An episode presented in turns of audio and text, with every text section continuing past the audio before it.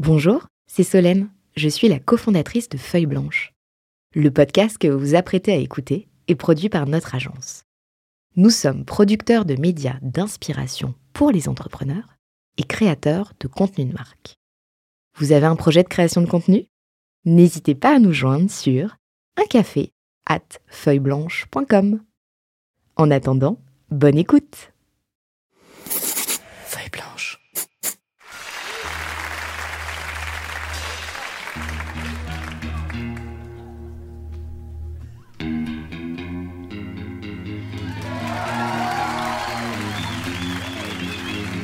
Les applaudissements pour l'ouverture de cet épisode. C'est une chanson que n'a pas choisi notre invité, mais mon tout nouveau co-host que j'ai le plaisir de vous présenter si vous ne le connaissez pas déjà, Sacha Delinaire. Salut Sacha. Salut Thomas.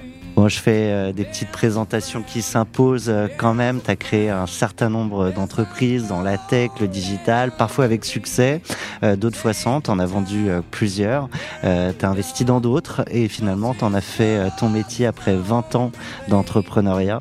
Avec Neumann que tu as fondé il y a 5 ans, tu accompagnes des entrepreneurs de la tech et du digital dans les étapes clés euh, de leur strat, de leur financement jusqu'à la cession de leur boîte. Donc euh, au-delà euh, d'avoir un immense euh, plaisir de retrouver l'homme que, que je connais euh, à mes côtés pour cette saison, bah, j'accueille aussi un expert du sujet. Donc je compte sur toi et je mets la barre très haute pour des questions on ne peut plus smart, tant sur les sujets de session que sur ce qui se passe dans la tête de nos entrepreneurs. Je t'ai dit de venir comme tu étais, donc comme as you are, t'es le bienvenu. Tu peux compter sur moi et avec nous. J'espère qu'on peut compter euh, sur notre invité euh, aussi, Edouard Kremer. Bonjour. Salut.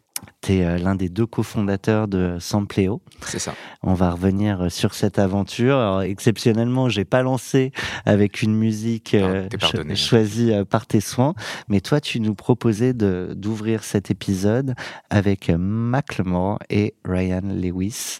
alors, excuse mon anglais. Hein. Can't Hold Us, fit Ray Dalton. Official music video.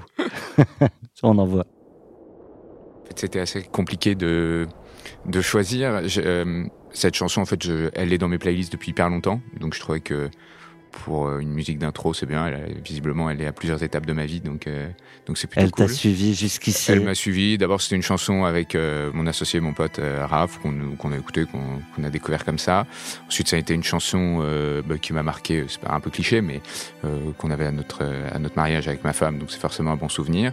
Et puis c'est une chanson que j'ai un peu perdue et puis que j'ai retrouvée il y a 2-3 ans et je sais pas, je l'adore. Je trouve qu'elle donne, elle donne du peps, elle donne de l'énergie. Je suis pas un rappeur, mais c'est un peu durable, donc je trouve ça marrant. Et, et voilà. Je connais pas, je découvre. Et on écoute.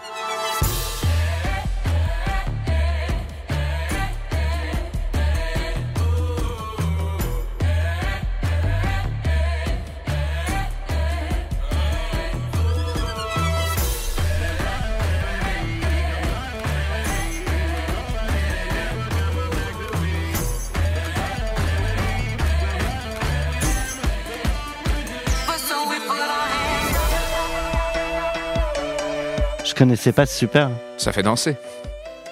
Il faut partir euh, avec un peu d'énergie pour enregistrer un bon podcast. Me demande pas de traduire les paroles. Hein.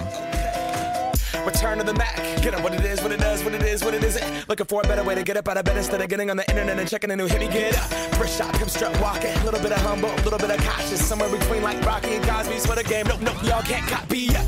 Bad moonwalking. And this here is our party. My posse's been on Broadway. Donc on est là. Pour parler de toi, de euh, la session, de ta boîte, je le disais, Sampléo, un groupe que je crois tout le monde connaît. Euh, le... une petite notoriété sur le marché. Une petite notoriété euh, Webedia. C'est pas leur première acquisition d'ailleurs. Non, c'est une boîte qui a beaucoup grossi par croissance externe. C'est une boîte d'entrepreneurs, hein, donc l'entrepreneur, un des fondateurs est toujours est toujours à la tête. Donc c'est une boîte très très entrepreneuriale. Cédric. Cédric. Cédric Siré. c'est une boîte très. Ah, pardon, tu parles de Webedia. Ah Moi, je, parlais de, de, ton associé. Oui, mon associé c'est Raphaël. Jusque là, on est tous d'accord.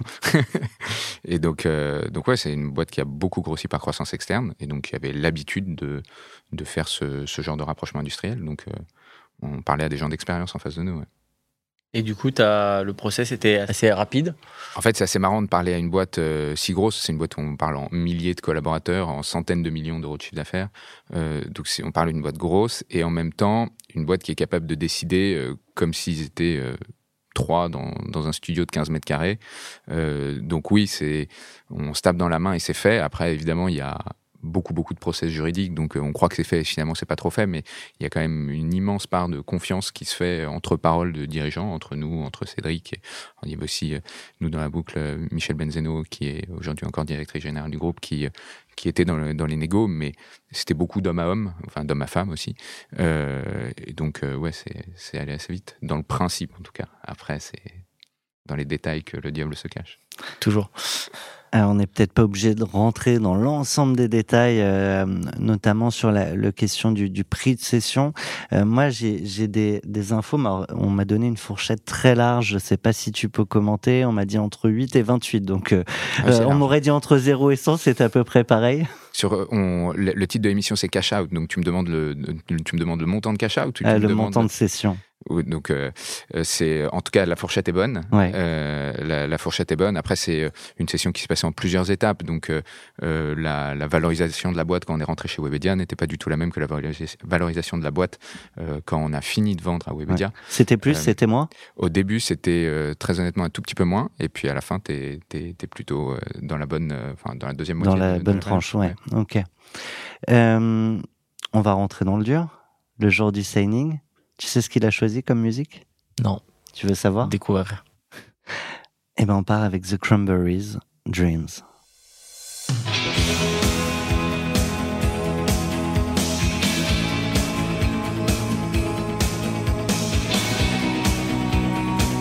je remets euh, Sacha euh, dans la confidence, c'est sa première. Et puis pour euh, les auditeurs qui découvriraient avec ton épisode, Edouard, le format Cash Out, là on est au moment où tu te réveilles.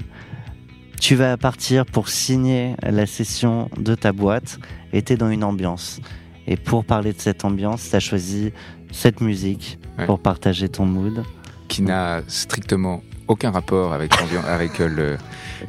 l'ambiance dans laquelle je pouvais être ce jour-là. En fait, j'ai juste pris la, la chanson euh, de mon réveil actuellement parce que en fait le jour où on signe et tu me demandes le jour où on signe euh, on sait que c'est fait euh, on s'est déjà dit bravo entre Webedia et nous on va juste signer un bout de papier alors oui ça formalise mais on sent plus de jour particulier enfin le stress de ce que ça va se faire pas se faire donc c'est juste un jour comme un autre ou presque j'emmène ma fille à la crèche ce jour-là je vais à un rendez-vous pas très loin d'ici d'ailleurs c'est un jour comme un autre donc j'ai mis mon réveil du moment voilà et là, enfin, tu, tu, es en train de me dire que vous n'avez pas encore signé, mais que pour toi, c'est fait.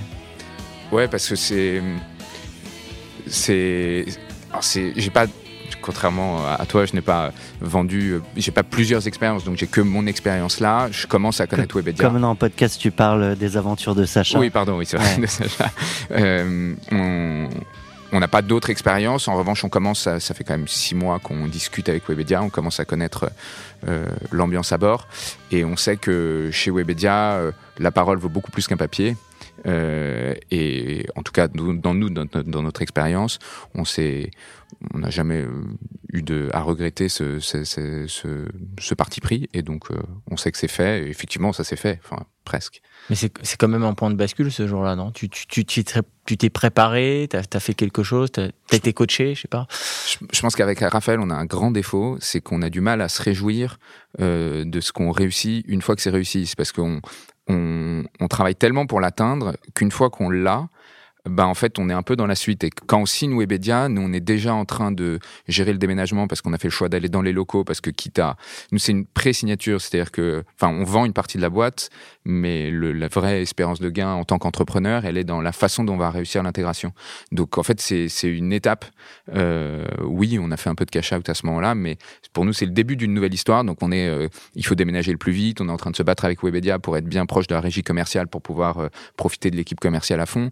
On n'est pas du tout dans une ligne d'arrivée, en fait. On, on, va aller ensuite dans, dans les détails de ce mmh. rapprochement, mais juste pour l'avoir en tête, le pourcentage de la part de cession entre je, je signe une première partie et euh, ouais. out derrière en, pourcentage capitalistique de la boîte, ils ont pris la majorité. En espérance de gain, on a fait un peu moins de 30% de ce qu'on a gagné euh, ce, ce jour-là. Donc, euh, c'est un vrai pari. C'est un vrai pari, mais on est, euh, euh, on n'a pas bien décrit ce que faisait Sampléo, mais on est. On, va le faire. Nous, on vend à euh, des prestations de marketing de bouche à oreille à des annonceurs grands comptes. Euh, on, on, est petit dans un univers d'annonceurs de géants. Euh, on a eu une pas mal assez longue traversée du désert. Et là à ce moment-là on est en grande croissance mais on se dit il y a deux options. On prend un chèque on lève des fonds on va dire modèle traditionnel mais on se retrouve avec des euros sur notre compte en banque. Qu'est-ce qu'on en fait? Est-ce que vraiment ça accélère la capacité à faire du réseau avec ces annonceurs grands comptes?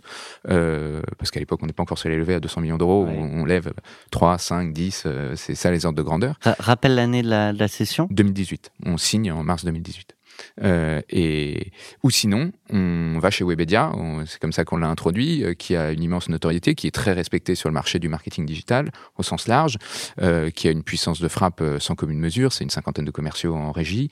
Euh, euh, et donc pour nous, ça nous semble être un accélérateur bien plus efficace que simplement de l'argent. Je reste sur ce ce jour J. Vous, tu disais, on a juste signé un bout de papier, mais ça n'avait pas l'air d'être un papier très, très officiel. Il y a quoi sur ce papier? En fait, il, il manque quelques, droits de signature. Okay. Donc, euh, Webedia Style, certains euh, en rigoleront, mais puis on en rigole aussi aujourd'hui, mais on n'a pas vraiment signé ce jour-là. Il manquait, euh, il manquait quelques éléments, donc on a quand même euh, trinqué, mais il manquait une signature d'une bonne personne. Donc, juridiquement, c'était c'était pas closé. Pas vendu, bon, on a quoi. reçu les papiers exactement comme je vous dis. On fait confiance à, à Webedia, en tout cas sur sur ces sur ces sujets là, on a reçu les papiers le lendemain, il n'y a pas eu de problème. Mais est-ce qu'il y a eu virement ce jour-là? Il y a eu virement ce jour-là. D'accord. Bon, donc c'est un closing. c'est oui, oui, bien sûr. non, parce qu'effectivement, tu, tant que tu n'as pas. Enfin, il y a eu virement. On n'avait pas la preuve. On avait, j'avais pas un banquier qui me disait oui, l'argent est sur ton compte. Ah oui, non, c'est ça, ouais. Mais j'avais la preuve que l'argent était en mouvement. Mais c'est une preuve de confiance euh, énorme. C'est comme ça que le média marche. Ouais, on, non, mais on en a eu des histoires où Ah euh, jusqu'au dernier moment, euh, c'était pas fait, c'était à nouveau des négos euh, le jour J, au moment où tu es censé signer avec des, des clauses qu'il fallait encore négocier. Oui, mais encore une fois, nous, nous on est l'arrivée la, chez Webedia, la signature, le moment où on, prend, on perd le contrôle de notre entreprise, c'est le début d'une nouvelle histoire. Et Webedia croit en fait qu'on est capable, Raphaël et moi, de développer l'entreprise comme on a continué de le faire euh, avec eux après. Si on commence sur une histoire de, de défiance et de, et de petites entourloupes et tout ça, euh, ben, en fait, ils cassent le, truc avant même de, de, démarrer cette aventure. Donc, enfin, en tout cas, moi, personnellement, je trouve qu'ils ont fait le, le, bon choix de, la faire, euh, de le faire clean sur cette partie-là. Bah l'histoire finit bien. Il y avait, tu avais peut-être aussi interrogé euh, d'autres entrepreneurs qui avaient cédé euh, à Webedia, donc ça permet aussi peut-être de se faire une idée euh, sur sur l'acquéreur. mais pour nos auditeurs, faut quand même être attentif. Bien sûr. Ah non non non, mais je, je, ne parle que de mon cas particulier. Ouais, ouais. Cette cette expérience ne, ne ne, ne regarde que moi et c'est juste un exemple. Et, et, encore une fois, peut-être qu'on a eu tort. L'histoire nous a donné raison. Ouais. Peut-être qu'en fait, on a eu le plus gros coup de bol de, de ils avaient mis une virgule qu'ils n'ont jamais pu exploiter. euh, mais, euh, mais en tout cas, c'est, je vous raconte juste euh, la vérité de ah comment oui, oui, s'est non, passé, comment, dans quel état d'esprit on était ce jour-là. Et, et, et c'est pour ça qu'on, qu'on, qu'on t'a mis un micro euh, devant toi, c'est qu'on a envie d'avoir ta vérité. Et du coup, je rebondis sur ce que Thomas vient de dire. Tu as fait des due deals avant. Bon, Webedia, c'est super connu, mais pour savoir comment ça s'était passé, post, euh, post signature euh, avec d'autres entrepreneurs? Oui, bien sûr. Euh, en, fait, pour la petite histoire, j'ai un, ami d'enfance de ma femme qui, à ce moment-là, travaillait très proche de la direction de Webedia. Il s'appelait sa chargé de mission, mais c'était un peu plus, un peu. Enfin, il avait démarré par ça. À ce moment-là, il était le patron de Webedia en Allemagne. Ensuite, il est allé s'occuper de l'international de manière générale. Donc, j'avais un peu quelqu'un de confiance que je connaissais par ailleurs, qui me confirmait que nos sentiments étaient ce qui se passait de manière générale avec Webedia. Et après, la meilleure preuve euh, euh, qu'ils pouvaient nous apporter, c'est qu'on n'a pas du tout été la première boîte qu'ils ont achetée. On a plutôt mmh. été dans la fin du cycle de croissance externe de Webedia.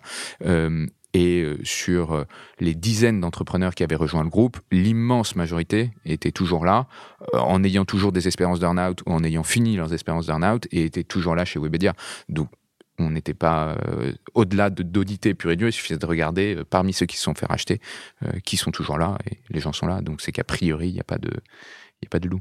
Donc en une phrase, tu viens de nous remplir la moitié de la saison 4 de, de Cash Out, juste avec les rachats chez Webedia.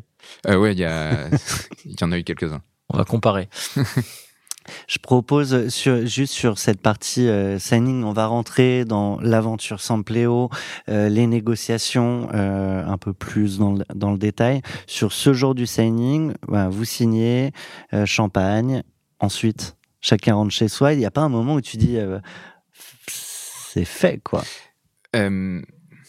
Franchement, c'est a posteriori, c'est vraiment bête, mais non pas vraiment. Oui, j'ai bu un coup avec ma femme le soir en rentrant. Euh, oui, euh, je savais que ma vie était en train de, de changer, qu'on était en train de sécuriser, de faire de Sampleo une réussite euh, sur le plan personnel et financier, même si c'était une réussite en plein d'autres points, ouais. de plein d'autres manières. Mais, mais encore une fois, non, pour nous, c'était euh, encore une fois, c'était le, le, début de la dernière étape. Et, et je pense qu'on n'a on jamais aussi, enfin évidemment les premières années tu bosses énormément parce qu'il n'y a rien qui marche et donc tu dois bosser comme, comme, un dingue. Mais on est retourné dans à ce moment-là, quand on était tout solo, ça se passait bien, donc on arrivait à gérer à peu près nos horaires. On, on était plus, on était en train de passer de patron de start-up à gérant de PME, à gérer notre croissance, etc., etc. On savait plus là où on allait. Quand on arrive chez Wewedia, on, on retourne au charbon. Là, tu quoi. reprends une posture de, ouais, on retourne vraiment de au charbon. conquête. Et t'as bien dormi? Je, je, je, je dois être peut-être bête ou un peu simplet, mais j'ai jamais eu vraiment de problème avec le sommeil. Euh, et ouais, quels que soient les bien. niveaux de stress. C'est euh... dramatique. Hein. De temps en temps, je me dis que je suis inconscient, mais ouais, je dors. Non, bah tant mieux. Enfin, ouais. Ça permet de prendre des meilleures décisions aussi. Hein. Et attends, je continue. Et le lendemain matin, euh, 8, un... 8, heures, 8 heures au bureau euh... Non, c'est le week-end, donc on a quand même pris notre week-end. c'était un vendredi qu'on a signé, donc euh, c'était le week-end.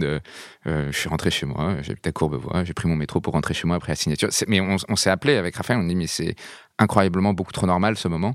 Euh, énormément de normalité. J'ai passé un week-end à aller au parc, à pousser ma poussette. Et, et le lundi, en revanche, euh, j'avoue que je me souviens plus exactement à quelle vitesse on a déménagé chez Webedia, euh, mais on avait déjà, euh, on avait déjà prévu ça et on y allait très très vite. Juste dans les 15 jours qui ont suivi, on était, on était dans les locaux.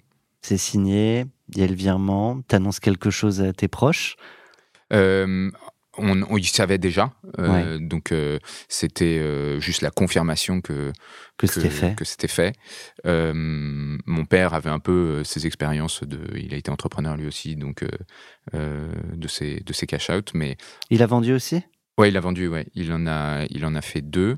Euh, il en a vendu deux. Ouais, il en a fait d'autres qui ont aussi un petit peu, un petit peu moins marché, mais en tout cas, il a fait euh, un premier euh, produit dans les années 90, un, un logiciel de comptabilité qui s'appelait Cybel Informatique, ah bah oui. qu'il a revendu à Sage. Ouais. Euh, au début des années 90. Et ensuite, il a tout simplement fait un petit site internet qui s'appelait meilleurtaux.com. D'accord. Au tout début des années 2000, qui ça aussi a eu euh, son, a bien progressé, a bien évolué. Il a vendu ça en 2008 au, je, aux caisses d'épargne. Je te demande pas si t'as le 06 de ton papa pour. euh, je crois que je l'ai. je crois. Ben, on en reparle après. on, on, rentre euh, dans le flashback, on retourne au, au, début, on fait très court, hein, ce, ce, format il est vraiment focus sur le cash-out, n'empêche que on a besoin de comprendre euh, un peu plus dans le détail euh, l'aventure Sampléo qui vous amène euh, jusqu'au rachat. Et pour revenir sur... Je pense que dans notre cas, c'est, enfin, le d'où on vient explique beaucoup le pourquoi on, on est sorti là et eh ben, comme quoi, on n'a pas trop mal réfléchi nos, nos rubriques. Euh, et donc pour ça, euh, on part avec Fauve, mmh. Blizzard. On écoute. Tu l'entends? Bien sûr que tu l'entends. Le murmure, le murmure assourdissant et permanent. Il a envahi la ville et les esprits. Il arpente les rues en hurlant. Le murmure assourdissant et permanent, comme un bruit parasite à l'intérieur qui t'épuise, souffle à l'oreille de chacun. T'es mauvais, bon à rien, tu seras jamais assez bien, qui te répète. T'es comme ça où tu devrais, ça changerait rien si tu changeais. Le murmure assourdissant et permanent qui espère te mettre à terre en te criant Essaie pas de refaire l'histoire, t'y arriveras jamais, c'est trop tard, c'est baisé, c'est imprimé dans les mémoires. Le murmure assourdissant et permanent qui te fait croire qu'il n'y a pas de rédemption, pas de pardon, pas de rachat, pas de rémission. Et tu l'acceptes? Tu le laisses rentrer? Ça, c'est de l'intro. C'est clair. Ça m'a mis une claque.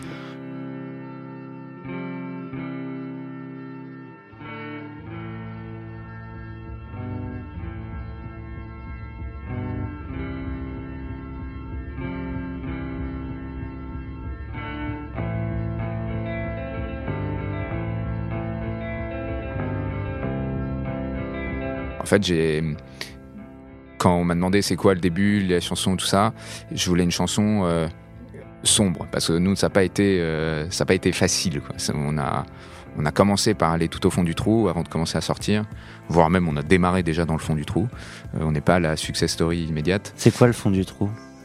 C'est notre première année en 2011, on fait 7000 euros de chiffre d'affaires. Donc euh, je pense que ça positionne, euh, ça, ça, ça crante un peu le, le- le succès fulgurant qu'on a connu. Euh, on fera, on- après, on est très bon parce qu'on triple notre chiffre d'affaires l'année d'après. Euh, et on retriple encore l'année d'après. Donc euh, Allez, trois ans de galère. en trois ans, on fait 100 000 balles de chiffre. Donc, c'est. Je je sais pas si c'était de l'obsession, je sais pas si c'était idiot. Enfin, l'histoire nous a donné raison, mais en tout cas, on a, on a commencé par euh, vraiment. C'est- Et donc, je voulais juste une chanson sombre. Et ça, là, on est bien dans de la chanson sombre, quoi. C'était. C'était dur, même si on n'a pas été du tout dans la déprime que, que, Ouais. que rencontre, que, dont parle cette chanson. Je trouvais que c'était bien une, une chanson qui va bien avec le mot sombre. Donc euh, voilà. C'est important de rappeler que c'est pas même les plus belles aventures qu'on voit dans les médias, euh, elles n'ont pas toujours commencé de manière fulgurante Ah non, ça- et que on en parle beaucoup avec Sacha, mais c'est la, la fameuse face nord. Exactement. On est là pour apprendre euh, la vérité, euh, on est là pour savoir ce qui s'est passé vraiment. C'est ça qui est hyper intéressant. Ouais.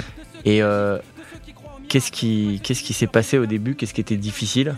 Et qu'est-ce qui a débloqué à un moment donné? Ce, qui était, ce qui était difficile, c'est que. hum, déjà, je pense qu'en termes de time to market, on n'était pas nickel. Euh, on était un peu trop tôt. Ensuite, on a- notre produit, c'est simple, je vais le dire en un mot. C'est on a un site internet sur lequel on propose à des consommateurs de tester des produits en échange de leur avis et en échange qu'ils partagent leur expérience autour d'eux. Euh, donc promesse assez simple, mais au début, c'est surtout euh, qu'ils partagent leur avis. Et nous, notre offre, c'est de dire aux marques. À l'époque, il y a un site qui s'appelle ciao.fr. Je sais pas si vous vous Non. souvenez de ce Ouais. truc-là. C'est juste un forum d'avis euh, où n'importe qui peut écrire n'importe quoi sur n'importe quel produit. Et nous, on dit bah non, nous, on va leur faire un site où on va pouvoir euh, donner des produits gratuitement testé. donner gratuitement. Donc les gens vont être trop contents, ils vont en parler autour d'eux. Et puis après, on va dire, on va juste vérifier que c'est ceux qui ont testé qui peuvent donner leur avis et on va aider les marques à gérer leur euh, e-réputation euh, sur Internet, qui est le mot à la mode en 2010-2011. Mais ça y est, je me rappelle en te réécoutant pitcher la première fois, on vu. hein. Bien sûr, oui, mais, je, je, mais là, j'ai j'ai le flash. Euh, Et, euh, et donc on va avec cette promesse. Les marques trouvent ça euh, génial, mais en fait payent il y a, il y a pas. Et puis même en fait on vendait. Première connerie, c'est qu'on on vendait l'aspect pub en disant les gens ils vont tester, ils vont aimer, ils vont en parler. Deux, euh, l'aspect e-réputation, ton image sur Internet. Donc ça, il y a un département marketing. À l'époque, il y a un département digital. Donc déjà, tu as deux interlocuteurs. Et en plus de ça, on dit on va récupérer plein de data sur votre produit. Donc vous pourrez savoir ce que les gens en pensent, etc. etc. Donc là, on te parle d'un troisième département, euh, études. Donc première connerie à ne pas faire. euh, un seul produit, trois personnes à convaincre, trois budgets différents. Ils se renvoient tous la balle. Donc avant même de savoir pourquoi ça a raté, avec le recul, ça paraît. Euh, assez évident. Mais euh, donc on s'est beaucoup battu avec ça. On a trouvé. euh, C'était quoi la solution? La, la solution, c'est sur euh, ouais, mais en fait, ça s'est fait au fur et à mesure. C'est-à-dire qu'on a, on est un peu, euh, un peu obsessionnel. On a, on était sur notre truc. On, enfin, on pensait que ça pouvait y arriver. Puis on, on est des optimistes. Donc, euh, quand tu passes de 7 à 28 000 euros de chiffre d'affaires, tu, honnêtement, tu peux juste prendre ta clé, fermer la porte et puis, euh, et puis passer à autre chose. Ou sinon, tu peux te dire, j'ai fait x3. Et nous, et nous, on est, on est même x4 là en l'occurrence. On est, on est plus de, de ce, de ce bord-là. Et donc, euh, on voit le positif. Donc, les années passent. Mais à force d'être têtu, aller voir des, des, des grands comptes, des annonceurs, on a 22 et 24 ans à l'époque, hein, donc on n'a pas de réseau. euh, nos potes qui commencent à rentrer dans ces, dans ces types d'entreprises-là, euh, bah, ils sont chefs de produit ou assistants chefs de produit, donc j'ai pas de, porte d'entrée facile pour aller voir des décisionnaires. Et parce que tu as parlé tout à l'heure de, de ton père qui a des belles aventures entrepreneuriales, t'as pas essayé d'utiliser ces leviers-là? Il est pas dans ce milieu-là. Pa- Papa nous a beaucoup aidé en, parce que quand tu fais euh, 10 000 euros de chiffre d'affaires, bah, tu, tu peux pas te sortir un gros salaire. hein. Ouais. Euh, Oui. Donc, euh, et c'est c'est une vraie chance. Enfin, honnêtement, dans l'entrepreneuriat, euh, le fait d'avoir une famille qui peut te soutenir, ne serait-ce qu'un petit peu financièrement, c'est une vraie inégalité. Enfin, je, je, je le reconnais. Euh, Si, si mes parents n'avaient pas pu me dire, euh, ok, bah, je continue de te donner tes 500 euros étudiants euh, quelques, Pendant quelques, quelques ans, ouais. mois de plus Ouais. et qui se sont transformés en années, si j'avais pas une copine qui est devenue ma femme qui payait le loyer, euh, ben, je, clairement, j'aurais pas pu. Enfin, euh, donc, puisqu'il y a évidemment pas de prêt à la conso qu'on peut faire sur ce genre de choses. Non. Donc, donc voilà. Et pour répondre à ta question, ce qui a un peu changé, c'est beaucoup de persévérance. Euh, on passait beaucoup de temps à essayer de convaincre des marques, à faire de plus en plus des opérations qui ressemblaient à quelque chose. Et puis en 2014, on rencontre un, je sais plus quel était son, son poste d'ailleurs, et c'est un monsieur dont on n'a plus avec qui on n'a plus d'échange, mais c'est un monsieur c'est chez Philips qui nous dit euh, vos avis, votre truc, euh, moi je suis prêt à vous donner des produits. À l'époque, on se battait pour euh, dans notre réseau de start-up euh, leur prendre trois crèmes, cinq parapluies, deux t-shirts pour faire des opérations et faire tourner le site et faire tester des produits. Mais bon, qui nous payait, les gens nous payaient 2 300 balles et puis et puis voilà. Et euh, Philips nous Ah, dit donc moi ça juste le temps que tu passes à dealer, euh, ah oui, tu pas rentabilisé Mais en fait, tout ce qu'on faisait pendant ce temps-là, c'est qu'on faisait des OP. Notre obsession, c'était avant des OP pour que les gens testent des produits, que voient que la promesse existe et qu'ils continuent de, de, de s'inscrire et de participer. Et donc, c'est comme ça qu'on s'est retrouvé de zéro à plusieurs centaines de milliers de membres, qui est quand même un actif euh, sur, euh, sur, sur un site comme ça. Et en fait, donc Philips, Philips nous dit bah euh, voit votre truc moi je suis prêt à donner des produits gratuits euh, mais en revanche vos avis sur votre site je m'en fiche personne ne voit votre site moi ce que je veux c'est des avis sur Amazon et et à l'époque, c'est pas du tout interdit, c'est pas du tout fermé. Et puis c'était des vrais avis. Donc encore une fois, je, je suis fier et je revendique de ce qu'on a fait. On a permis à Philips des d'avoir des avis sur Amazon. On a évidemment répondu, bien sûr, pas de problème, on va vous le faire. On ne savait absolument pas comment on allait s'y prendre. Euh, il nous a donné 150 rasoirs alors que électriques, alors que la, semaine d'avant, on faisait tester euh, trois t-shirts euh, publicitaires. Et on s'est retrouvé à distribuer ça à nos consommateurs sur le site internet avec tout le process qu'on faisait depuis des années, à bien choisir les gens, bien du cœur de cible, bien propre, etc., etc. Sauf que là, on a dit attention, changement. On veut pas votre avis juste sur notre formulaire de réponse. On veut que vous alliez sur la fiche produit d'Amazon. Ils avaient aussi le site de Philips sur lequel ils vous faisaient des avis que vous alliez mettre un avis sur sur euh, le site. Et évidemment, on ne pouvait pas laisser place au hasard. On avait le mail et le numéro de téléphone des 150 personnes qui testaient. Tous les jours, on les appelait. Tous les jours. En une semaine, on avait 130 avis sur 150 personnes. Philips n'avait jamais vu ça, évidemment. Ils nous ont acheté euh, 10 campagnes d'un coup. Quand on vendait une campagne 500 balles, à eux, on leur avait vendu le vrai prix qui était euh, un peu plus de 10 000 euros. Euh, La campagne. et, la campagne. Ils nous ont signé un chèque tout de suite de 150 000 euros qui représentait l'ensemble de notre chiffre d'affaires annuel à ce moment-là. génial. Euh, pour faire plein d'autres tests de produits et plein d'autres avis. Et c'est comme ça qu'on a décollé. Sacha, Donc, euh, c'est très intéressant. Donc, tu n'as pas pivoté. On a insisté et on a fini par simplifier. C'est-à-dire qu'on a arrêté de parler d'irréputation, on a arrêté de parler de la data qu'on récupérait pour euh, analyser. À l'époque, je me souviens, on, faisait des, ce qu'on appelait des rapports de campagne. C'était, mais on faisait des docs de 40 pages pour expliquer ce qu'en pensaient les consommateurs. Et parce qu'on faisait tester à leurs consommateurs cœur de cible. Donc c'était des retours terrain hyper intéressants. Mais en fait, c'était pas les bonnes personnes, ils s'en foutaient de ça. Le produit était lancé.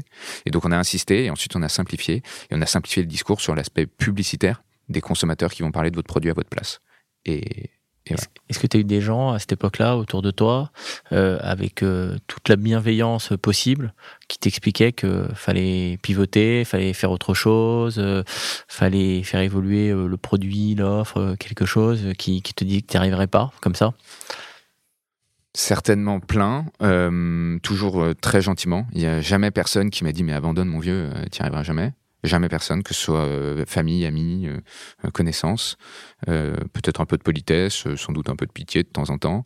mais on parlait beaucoup à nos proches sur ce sujet. Je me souviens d'une réunion, on est quelques mois avant de signer Philips, où là, grosso modo, on a, il nous reste 3000 euros sur le compte en banque, on est le 20 mai ou le 20 avril, je sais plus, donc dans 10 jours, il faut payer les trois salaires de stagiaires.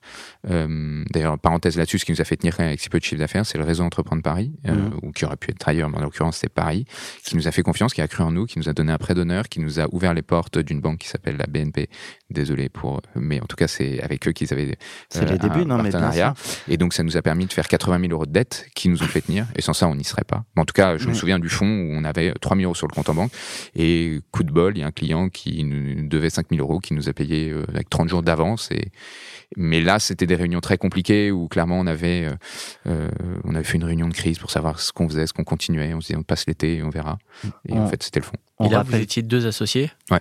On a toujours été deux associés. Et, dans les moments euh, très difficiles, euh, sur les premières années, des moments où, ça tanguait un petit peu, des moments où vous n'étiez pas d'accord, où c'était compliqué parce que parce que parce que le business a mis du temps à décoller. Parce que la galère. Je, pense que si ça avait été compliqué, on n'aurait pas survécu.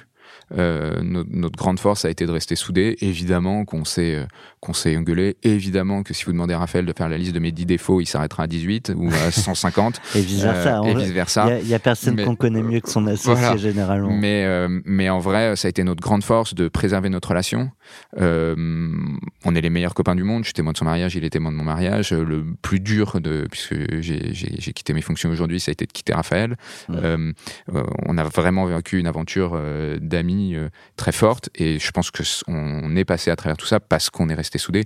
Et c'est la clé des, des mauvaises périodes, je pense.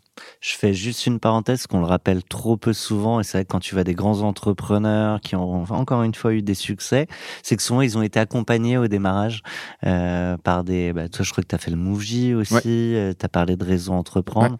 Donc j'en profite parce qu'on bosse beaucoup avec eux. Mais il y a un, collectif maintenant qui s'appelle Cap Créa où tout le monde se parle et se réoriente les, créateurs vers les bons réseaux. Hein. C'est une très bonne idée. Enfin, c'est sûr que euh, ça, nous a, ça nous a sauvés de, pouvoir échanger.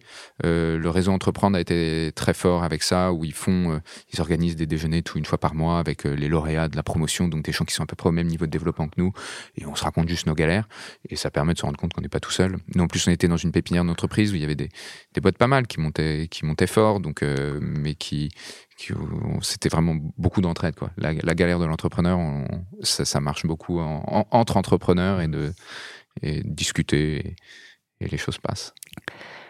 Je vous propose euh, de passer à, la suite, ce moment où bah, vous allez entrer dans cette phase de, de négo et euh, pour, euh, pour parler de ce, ce temps-là, tu as choisi Résiste de France Gall. On écoute.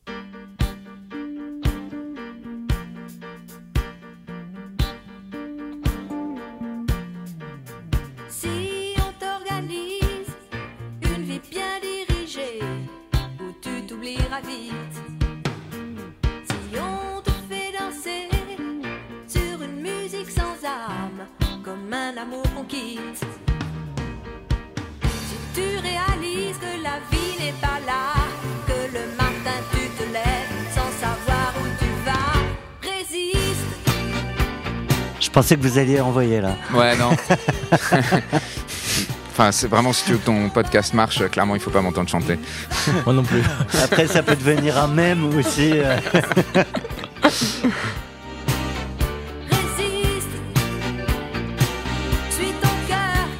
Résiste de France Gall, c'est euh, pas anodin euh, comme choix. Et du coup, euh, je propose de, lancer Elena Haddad, que j'ai le plaisir de retrouver cette fois encore au micro de Cash Out, et banquière privée chez Neuflis. Et je pense que ta question arrivera pile au bon moment maintenant. Bonjour Edouard. Ma question, voilà, c'était de savoir comment, comment se passent des négociations avec un groupe comme Webedia. Euh, bah écoute, c'est sûr que quand on est le petit face à un gros, euh, on peut avoir un peu un sentiment euh, d'infériorité. Il faut admettre que Webedia est une boîte assez connue sur la place, en plus dans le secteur du digital encore plus. Euh, Webedia a ses qualités et ses défauts, mais en tout cas dans ses négociations sur en tant qu'entrepreneur, il y a un immense respect que Webedia a pour les entrepreneurs qui, qui s'intègrent au groupe. Et donc, je dois admettre que sur cette partie-là, et sur plein d'autres, mais en tout cas sur cette partie-là spécifiquement, Webedia s'est bien comporté. Ça a évidemment été une négociation compliquée, comme n'importe quelle négociation, mais c'est une négociation qui a été saine. et donc, si je devais dire est-ce que c'est un bon ou un mauvais souvenir, j'ai aucun problème à dire que cette, cette partie de négociation a été plutôt un bon souvenir. Éprouvante, mais un bon souvenir quand même. Donc vous n'avez pas senti ce, rapport de force euh, Non, si. Euh, on n'est pas non plus des bisounours. Enfin, c'est évidemment qu'ils nous ont fait des, petits coups, euh, évidemment qu'ils ont annoncé un premier prix dix fois en dessous de ce qu'on espérait, évidemment que l'interlocuteur a changé au milieu de parcours, évidemment que l'avocat n'était plus joignable, évidemment que tout ça. Mais euh, même si on n'avait pas du tout d'expérience avec, euh, avec les sujets de revente de notre entreprise, que nous, c'était euh, plus ou moins tout ce qu'on avait, donc il y avait même pas plus ou moins totalement tout ce qu'on avait, donc il y avait de l'enjeu pour nous, mais ils ont utilisé de stratagèmes, on va dire, légaux, quoi. Ils sont pas, ils sont pas passés sur des trucs trop dark, donc non, non, c'était, c'était plutôt sain. Alors du coup, pourquoi ce, choix résiste? C'est qu'il y a quand même eu quelque chose.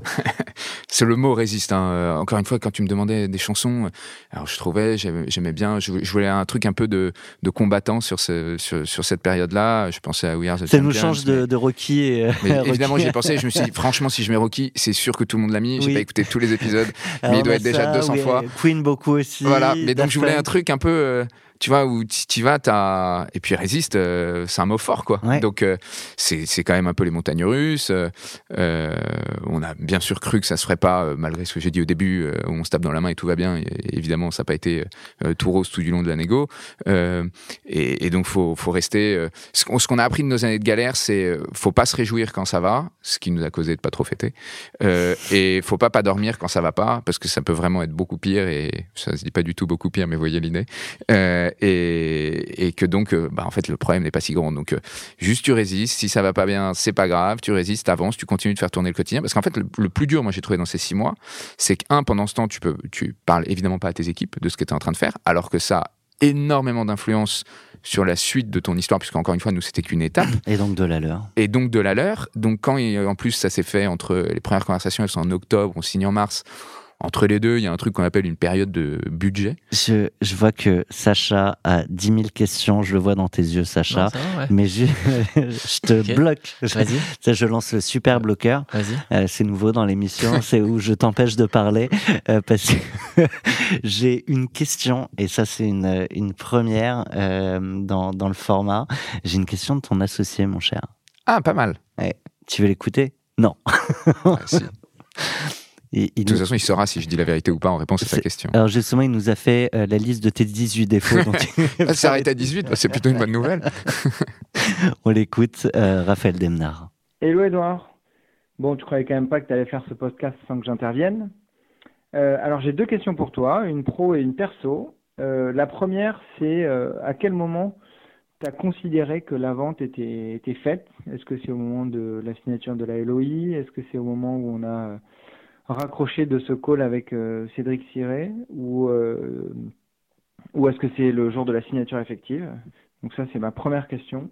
Et la deuxième, un peu plus, euh, un peu plus perso, c'est est-ce que tu te souviens de la pièce de théâtre qu'on est allé voir le jour où on a dû s'extirper au début de la pièce pour faire un call avec Webedia pour, pour fixer quelques éléments du deal? Voilà, bon podcast, à plus tard. Eh ben, c'est assez marrant. C'est là où on se connaît bien. Hein. Parce que pour répondre à la question 1, je vais dire euh, la réponse 2. Évidemment que je me souviens. Euh, euh, on était au théâtre avec nos femmes respectives. On passait une bonne soirée. Et puis, on avait juste reçu, je me souviens même plus quel était le, le problème. On avait reçu un, un, mail de Webedia qui nous demandait des trucs ou qui disait des choses et grosso modo on a répondu bon bah donc il euh, n'y a pas de deal quoi. Et, il euh, demandait quoi? Je, t'avoue que je me souviens plus. Euh, je me souviens, enfin comme il a pu se passer 50 autres conversations comme ça et donc on part, on est un peu en mode bon bah voilà c'est foiré et, et là un des des, des mecs qui travaillent, euh, Jérémy, tu te reconnaîtras, euh, qui travaillent avec euh, Cédric, nous rappelle pour justement faire suite à notre réponse. donc on était au théâtre, on était assis, puis là je monte mon téléphone à, Raphaël. Je dis, il y a Jérémy qui nous appelle. Et au milieu de la pièce, on se lève, on s'en va. On était dans la rue et on discute avec lui et on reprend pas par point, point par point. On, édulcore tout. On se rend compte qu'on était quand même là, on, on, doit être début mars, quoi. Tu vois, donc on a signé trois semaines plus tard. Donc on était quand même en fin des problèmes. C'est-à-dire qu'on édulcore, c'est on met de côté des. Non, non, non, non. On se met d'accord. On se rend ah compte que, en fait, Webedia avait très envie que ça se fasse. Donc, et nous, on était dans une position très confortable. On n'a pas d'investisseurs derrière. On est cash positif. tout va bien. On gère notre croissance. Donc, c'est, il n'y a, y a, pas le stress de on est mort, quoi. Donc, donc, on peut prendre les points en disant ça c'est acceptable, c'est pas acceptable, et, on raccroche de, de, ce deal en disant bon ok, il, trouve toujours une solution pour que ça le fasse. Et, pour moi, je pense que c'est là où après on savait que, que ça allait se faire. Donc mon cher Raphaël, évidemment, je me souviens de cette, de cette magnifique soirée au théâtre. C'est d'ailleurs, je crois, la seule fois qu'on est allé au théâtre ensemble. Donc le moment clé. Euh, si, si, je reviens un petit peu, euh, un tout petit peu en arrière, à quel moment tu décidé de vendre la boîte?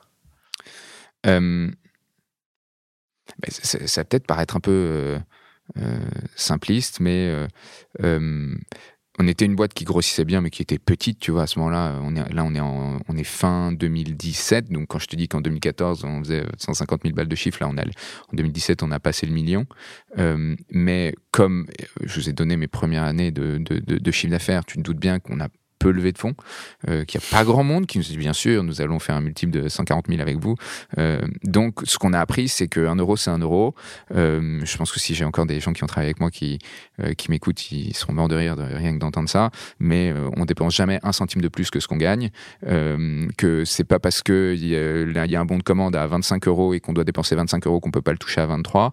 Donc, on a appris la, la, la rentabilité au jour 1. On jouait au, avec, au début avec 10 000, puis avec 100 000, puis avec 1 million et je sais même plus pourquoi euh, je commence, euh, je te, je te, je te réponds ça, mais.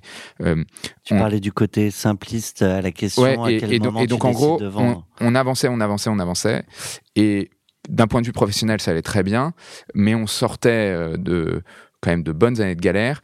Et là, on décide de vendre, c'est quand on voit que Webedia va s'aligner sur des montants qui, à titre personnel, vont quand même un peu changer nos vies, et que on sait d'où on vient, que faut respecter euh, le travail et l'opportunité, que peut-être que dans dix ans, euh, ça vaudra dix fois plus, ou peut-être que pas, et que, et que là, ils, sont en train de changer nos vies, et donc euh, il faut saisir. Donc c'est un appel entrant de Webedia. Ouais. Et, et, à ce moment-là, tu les as mis en concurrence? Tu avais d'autres gens? Même pas. Et bon, maintenant, c'est. J'aurais bien sûr fait croire, hein, mais, euh, mais, euh, mais non, non. En fait, non, ce qu'on a, le seul truc qu'on a vraiment fait, c'est on a dit, OK, si Webedia est là, euh, qu'est-ce qu'on fait? Est-ce qu'on lève des fonds? Euh, parce que oui, on, a, on, faisait de l'EBITDA, on voyait qu'il y avait de la grosse croissance. Donc, en tout cas, il y avait moyen de lever de quoi se financer, quel que soit le format, que ce soit dette ou levée de fonds. Euh, ou est-ce qu'on faisait l'apport industriel? Et on a déjà parlé, on a, fait le choix de, de, de, de l'industriel qui nous semblait beaucoup plus efficace. Mais, euh, mais donc, on leur a fait croire être en balance avec la levée de fonds. C'était ma question. Ça donc un dual track, ouais. Ouais, mais ça s'est vite arrêté. Mais en balance avec une levée de fonds pas en balance avec un autre industriel. Non, parce qu'on avait pu en rencontrer d'autres. Et, et, en fait, quand même, dans les industriels médias, tu, je ne vais pas en citer, mais des acquisitions faites par des médias qui ont raté, hors Webedia. Il y en a plein. Il y en a un paquet. Euh, que ça soit de, de, la radio, de la télé, enfin n'importe quel format de, de, médias. Que nous, on sentait bien. L'autre option, c'était tout ce qui était euh, Publicis Co, euh, ces, ces, grosses agences. Euh, mais on voyait qu'ils n'arrivaient pas à nous vendre parce qu'on essayait de se placer dans leur, dans leur budget annuel et tout ça. Ils avaient du mal à, à nous vendre. Donc, donc en gros, à part Webedia en industriel, qui allait nous donner les moyens de grossir euh, ben il n'y avait pas il y avait pas 36 options. On avait déjà eu des discussions avec euh, euh, honnêtement très très éphémères mais quand même des discussions avec euh, une chaîne de télé qui n'est pas la une. Et et et c'était pas aller plus loin et on sentait bien que enfin Webedia a une culture de l'intégration et de la croissance. Donc donc c'est enfin pour nous ça semblait quand même un choix assez évident. Donc il y a pas d'autres preneurs a priori qui vous contactent? Il n'y a jamais eu de demande? De, de, qui que ce soit des cette chaîne Non. Non, des, gens qui se sont renseignés, bien sûr, euh, mais des demandes sérieuses, soyons honnêtes, non. Ok, donc on revient sur ce fameux appel entrant. Mhm. Mhm. Appel, mail? Mail, prise de contact sur, euh, sur le LinkedIn de Raphaël. Pour, euh, mais à l'époque, on travaillait, on avait un truc qui marchait pas mal, on, on bossait avec, avec Prisma Media. C'est-à-dire que nos produits était complémentaire de leur, euh, si tu veux, page de pub classique. Et donc, ils proposaient aux clients de faire un format publicitaire où, en fait, on mettait les avis des consommateurs sur, sur une, dans une revue en format pub. Et donc, en fait, on complétait des dispositifs publicitaires classiques. Donc, on était cool pour créer un peu d'innovation au sein de leur, de leurs produits, un peu tout, qu'ils trouvaient, qu'ils avaient envie de moderniser. Donc, on travaillait pas mal avec Prisma. Donc, on voyait bien que se faire vendre par une régie, ça, ça, ça marchait. et donc, quand ils nous appellent euh, euh, Webedia, bah, pour nous, c'est OK, un relais de, business supplémentaire. Euh, tu vois, Prisma, cette année-là, à peu près, on fait à peu près 20% de notre business avec eux. Donc, tu vois, c'est significatif. Donc, on aime bien parler à des régies comme ça pour vendre de la complémentarité avec leurs produits. Et, donc, ce petit mail, juste pour voir est-ce qu'il n'y a pas des affaires à faire ensemble? Et en fait, le, la, comédie de ce qu'il n'y a pas un partenariat commercial à faire avec Webedia, ça dure 1 minute 30 et puis on s'est dit les choses. Quoi. C'est qui chez Webedia qui vous envoie un... C'est Michel Benzeno. Qui, euh, qui fait quoi là-bas? À, l'époque, elle est. Euh, elle va peut-être m'en vouloir si j'utilise pas le bon titre, mais c'est gros, grosso modo, c'est directrice commerciale. Donc c'est elle qui est en charge de, de, de, de trouver des nouveaux produits à, à, vendre. Et en fait, eux, ce qui les intéresse, c'est que Webedia est déjà euh, l'immense leader dans l'influence marketing euh, avec les gros youtubeurs. À l'époque, ils ont des, mm. euh, ils ont connu terres de gloire un peu divers et variés, mais des Squeezie, des Norman fais des vidéos, des Cyprien, qui sont les, des Natou, qui sont les gros noms de, les gros gros noms de l'époque. Grosso modo, ils ont tous les plus gros influenceurs. Et ils disent, en fait, c'est cool, nous on met à une personne qui a 5 millions d'abonnés un produit dans les mains, on lui dit d'en parler. Mais en fait, ces petits gars-là, eux, ils font à 2000 personnes un produit dans les mains et qui n'ont pas la même notoriété individuelle, mais grosso modo, ils font la même chose. Et à l'époque, le mot influence marketing existe pas vraiment. Enfin, le mot, enfin, on, parle des youtubeurs. La pyramide de l'influence, micro-influenceur, macro-influenceur, mid-influenceur, tout ça, personne n'y a même pensé. Euh, et, et, en fait, nous, ce qu'on se dit, c'est OK, on fait tous de l'influence, seulement vous, vous faites avec quelqu'un qui a 5 millions d'abonnés, quand moi, je fais avec quelqu'un qui a 50 abonnés. Entre les deux, il y a tous ceux qui ont entre 50 et 5 millions. Euh, on a peut-être un truc, euh, une histoire cool à écrire ensemble je reviens, excuse-moi, je reviens encore un petit peu euh, en arrière, je reviens toujours sur la décision de vendre. Mais euh, comment euh, la décision, tu, tu, tu l'as prise, j'imagine, en quelques heures, en quelques jours. Mhm. Qu'est-ce que tu as vécu pendant ce moment-là? Est-ce que c'était, tu vois, c'est ta boîte, c'est ton bébé, tu l'as créé, ok, tu as pris une décision rationnelle et raisonnable, mais est-ce que c'était éprouvant Est-ce que c'était euh, euh, physique, émotionnel? Euh, En fait, c'est c'est pas aussi fort que ça, mais si je devais donner un sentiment, ce serait plus soulagement, tu vois. parce que encore une fois, et je, suis ravi d'être là et d'en parler, parce que je, pense qu'on n'a pas un parcours très classique. On n'est pas du genre à faire beaucoup de personal branding. On nous a pas beaucoup vu. On a mené notre histoire dans notre coin. On n'a jamais levé de fonds. on a bossé comme des chiens.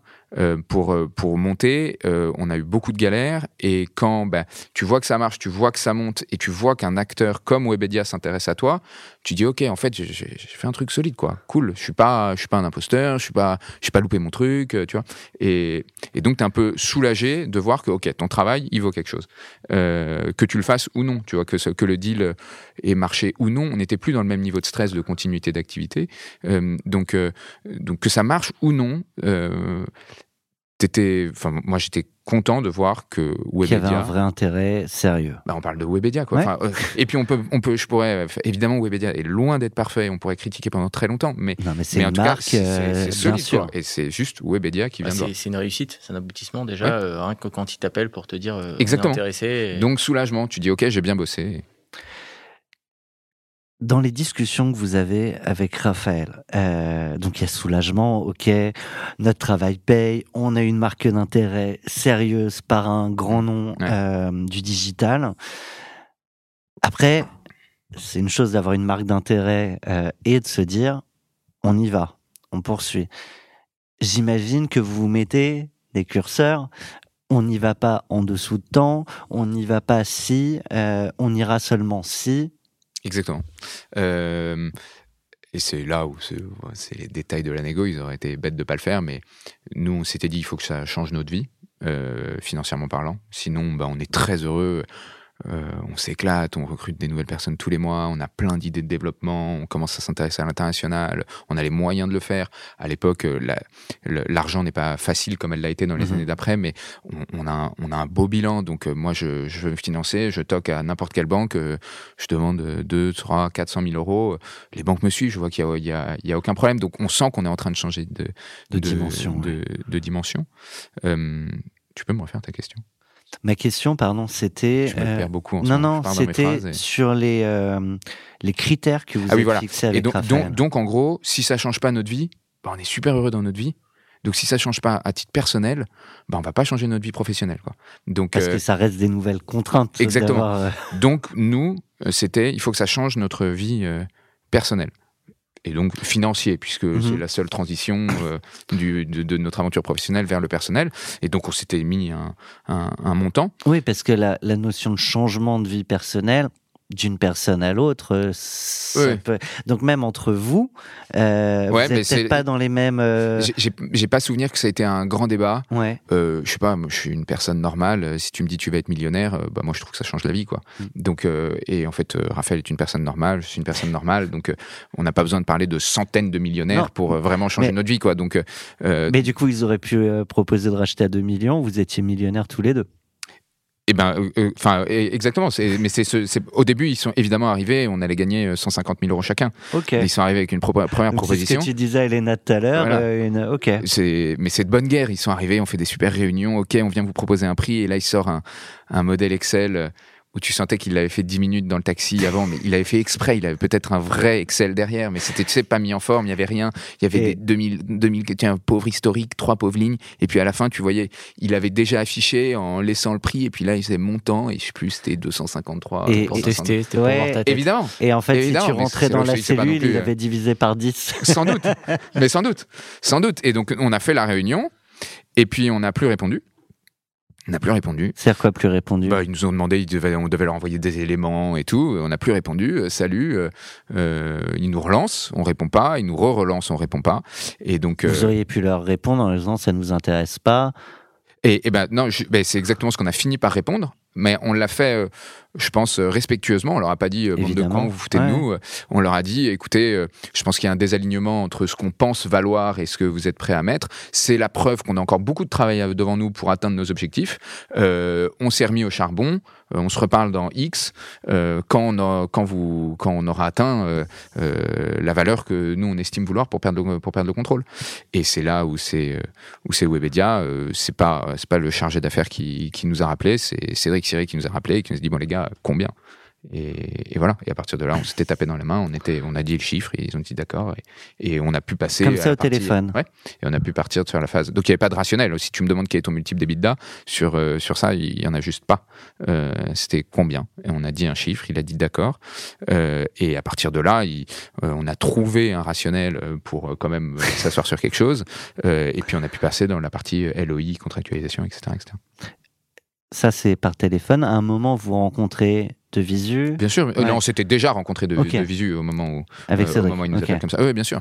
Non, c'est, euh, Cédric marche beaucoup à, l'humain euh, et, et, donc il a besoin de rencontrer les gens parce que nous, on n'y serait pas allé sans, sans, sans, le rencontrer. Donc il y a ce prix qui est annoncé à un moment, on se tape dans la main et en tout cas, c'est le début des négos. Voilà, exactement. Ce n'est que le début.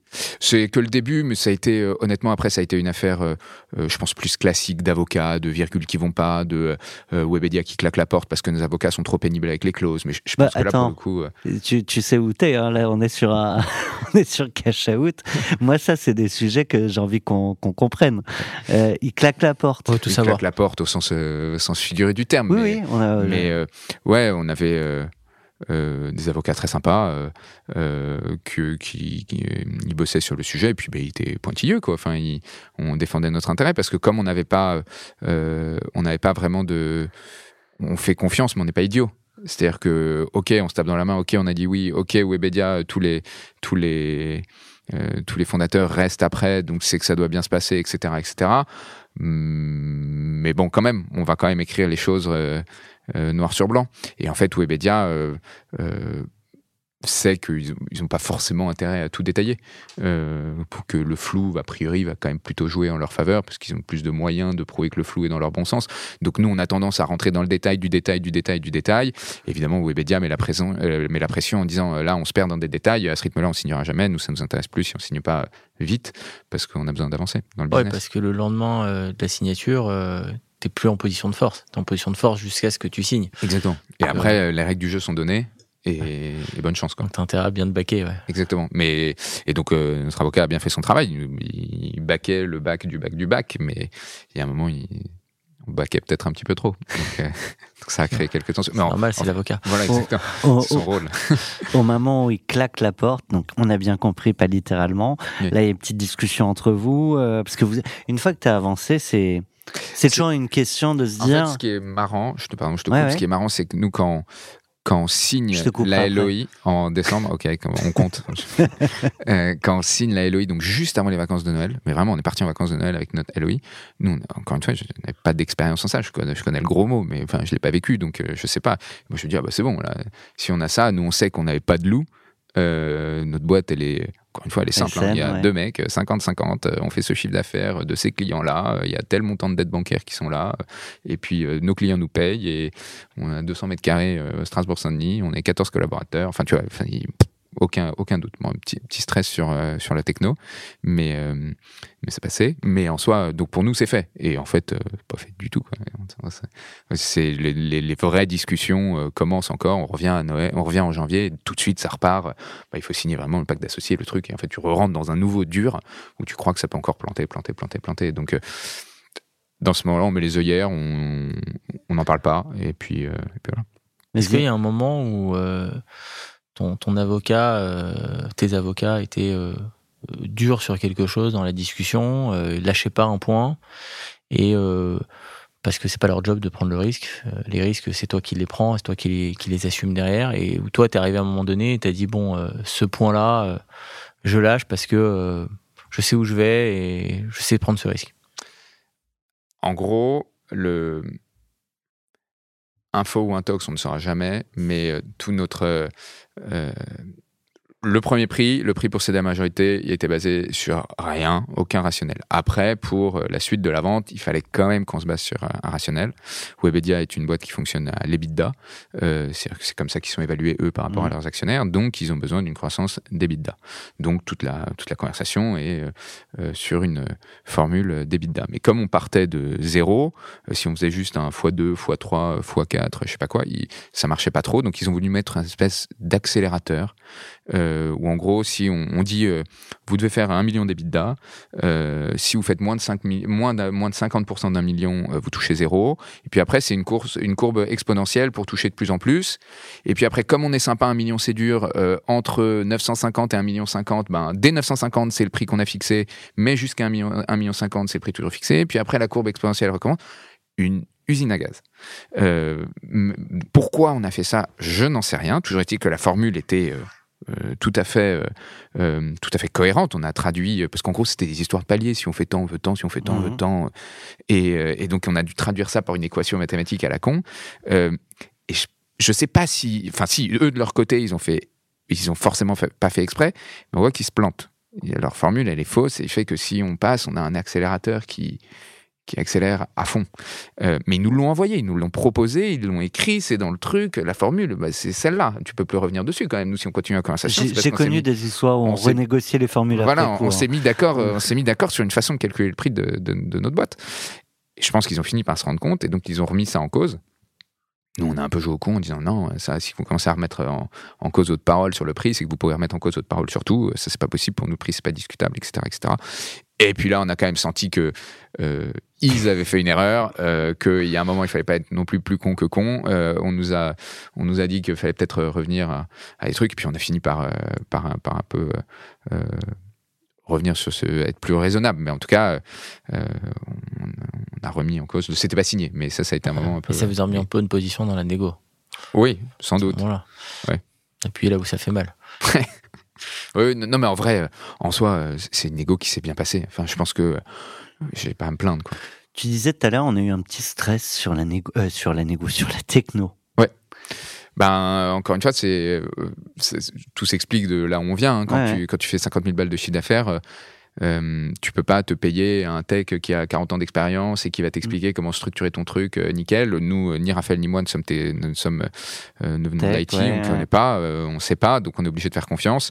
Euh, on a eu un premier euh, alternant, notre premier collaborateur, c'est un dev, euh, évidemment, qui s'appelait Mohamed, il habitait à Amiens, il, enfin il habite peut-être toujours à Amiens d'ailleurs, ça fait longtemps que j'ai pas eu de ses nouvelles, Euh, et il faisait des allers-retours tous les jours, tous les matins, on travaillait dans un, Ah ouais. on travaillait dans, un, dans, la, dans le grenier d'un des copains qui avait un resto et on travaillait dans leur stock à l'étage avec Adrien Lemaire d'Agobert d'ailleurs. Ok. Tout ce petit milieu movie. Euh, et, Bonjour Adrien. voilà, bonjour Adrien.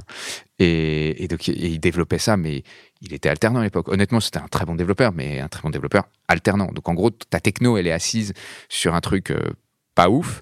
Et puis, petit à petit, tu as plus d'argent. Donc, tu, rencontres, tu, tu recrutes des, des développeurs meilleurs. Et, et en fait, les- le dev qui arrive, ça nous est arrivé deux fois, il dit Oh là, beaucoup trop la merde, je m'en vais. Euh, et, donc, et donc, en gros, quand Webedia arrive. de dev. Voilà. et, et donc, en gros, quand Webedia arrive, ça fait plus ou moins six mois qu'on n'a pas de CTO. Alors, c'est une équipe de 5 devs, hein. à l'époque, Mhm. ils sont pas 40, mais euh, on n'a pas de CTO. Nous, et puis, euh, quand, quand arrive le moment de la LOI en janvier, notre nouveau CTO qui vient d'arriver, il, il est là depuis un mois et ça fait deux semaines qu'on n'arrive plus à mettre en prod. Puis en gros, la mise en prod foire, euh, on peut faire aucune évolution sur le site. Et on sait qu'en janvier, euh, en janvier, il y a Webedia qui va quand même venir voir la techno, puisque on, Oui, à un moment, un ça peu fait expliquer- partie du. voilà, pour ouais. expliquer un peu quand même qu'on vaut cher euh, et qu'on n'est pas juste une agence euh, conseil, euh, il faut bien qu'on soit assis sur un savoir-faire technologique. Et, et donc, s'ils viennent et qu'ils regardent vraiment, euh, on est mort, quoi.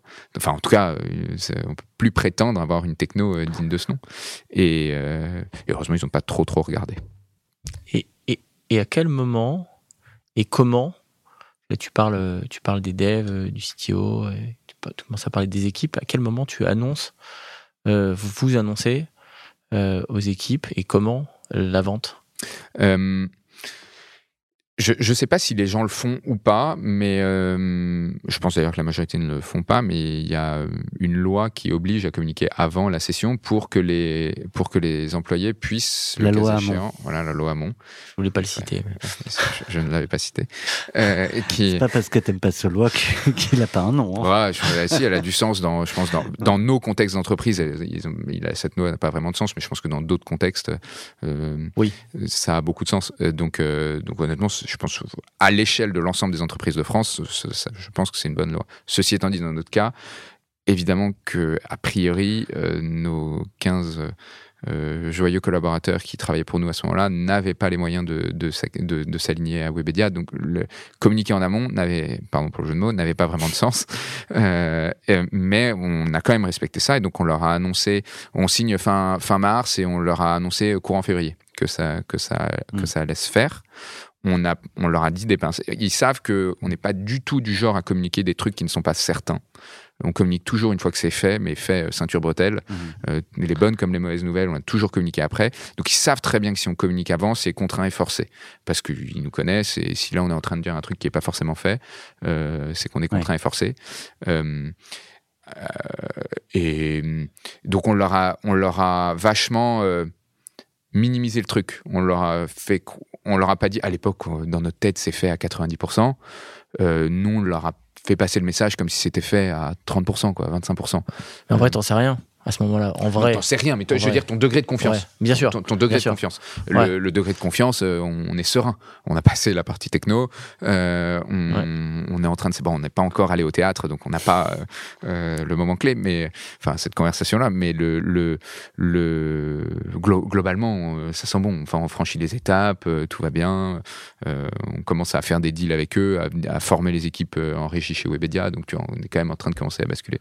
Donc, mais on a vachement minimisé avec eux. J'a- J'accélère un peu.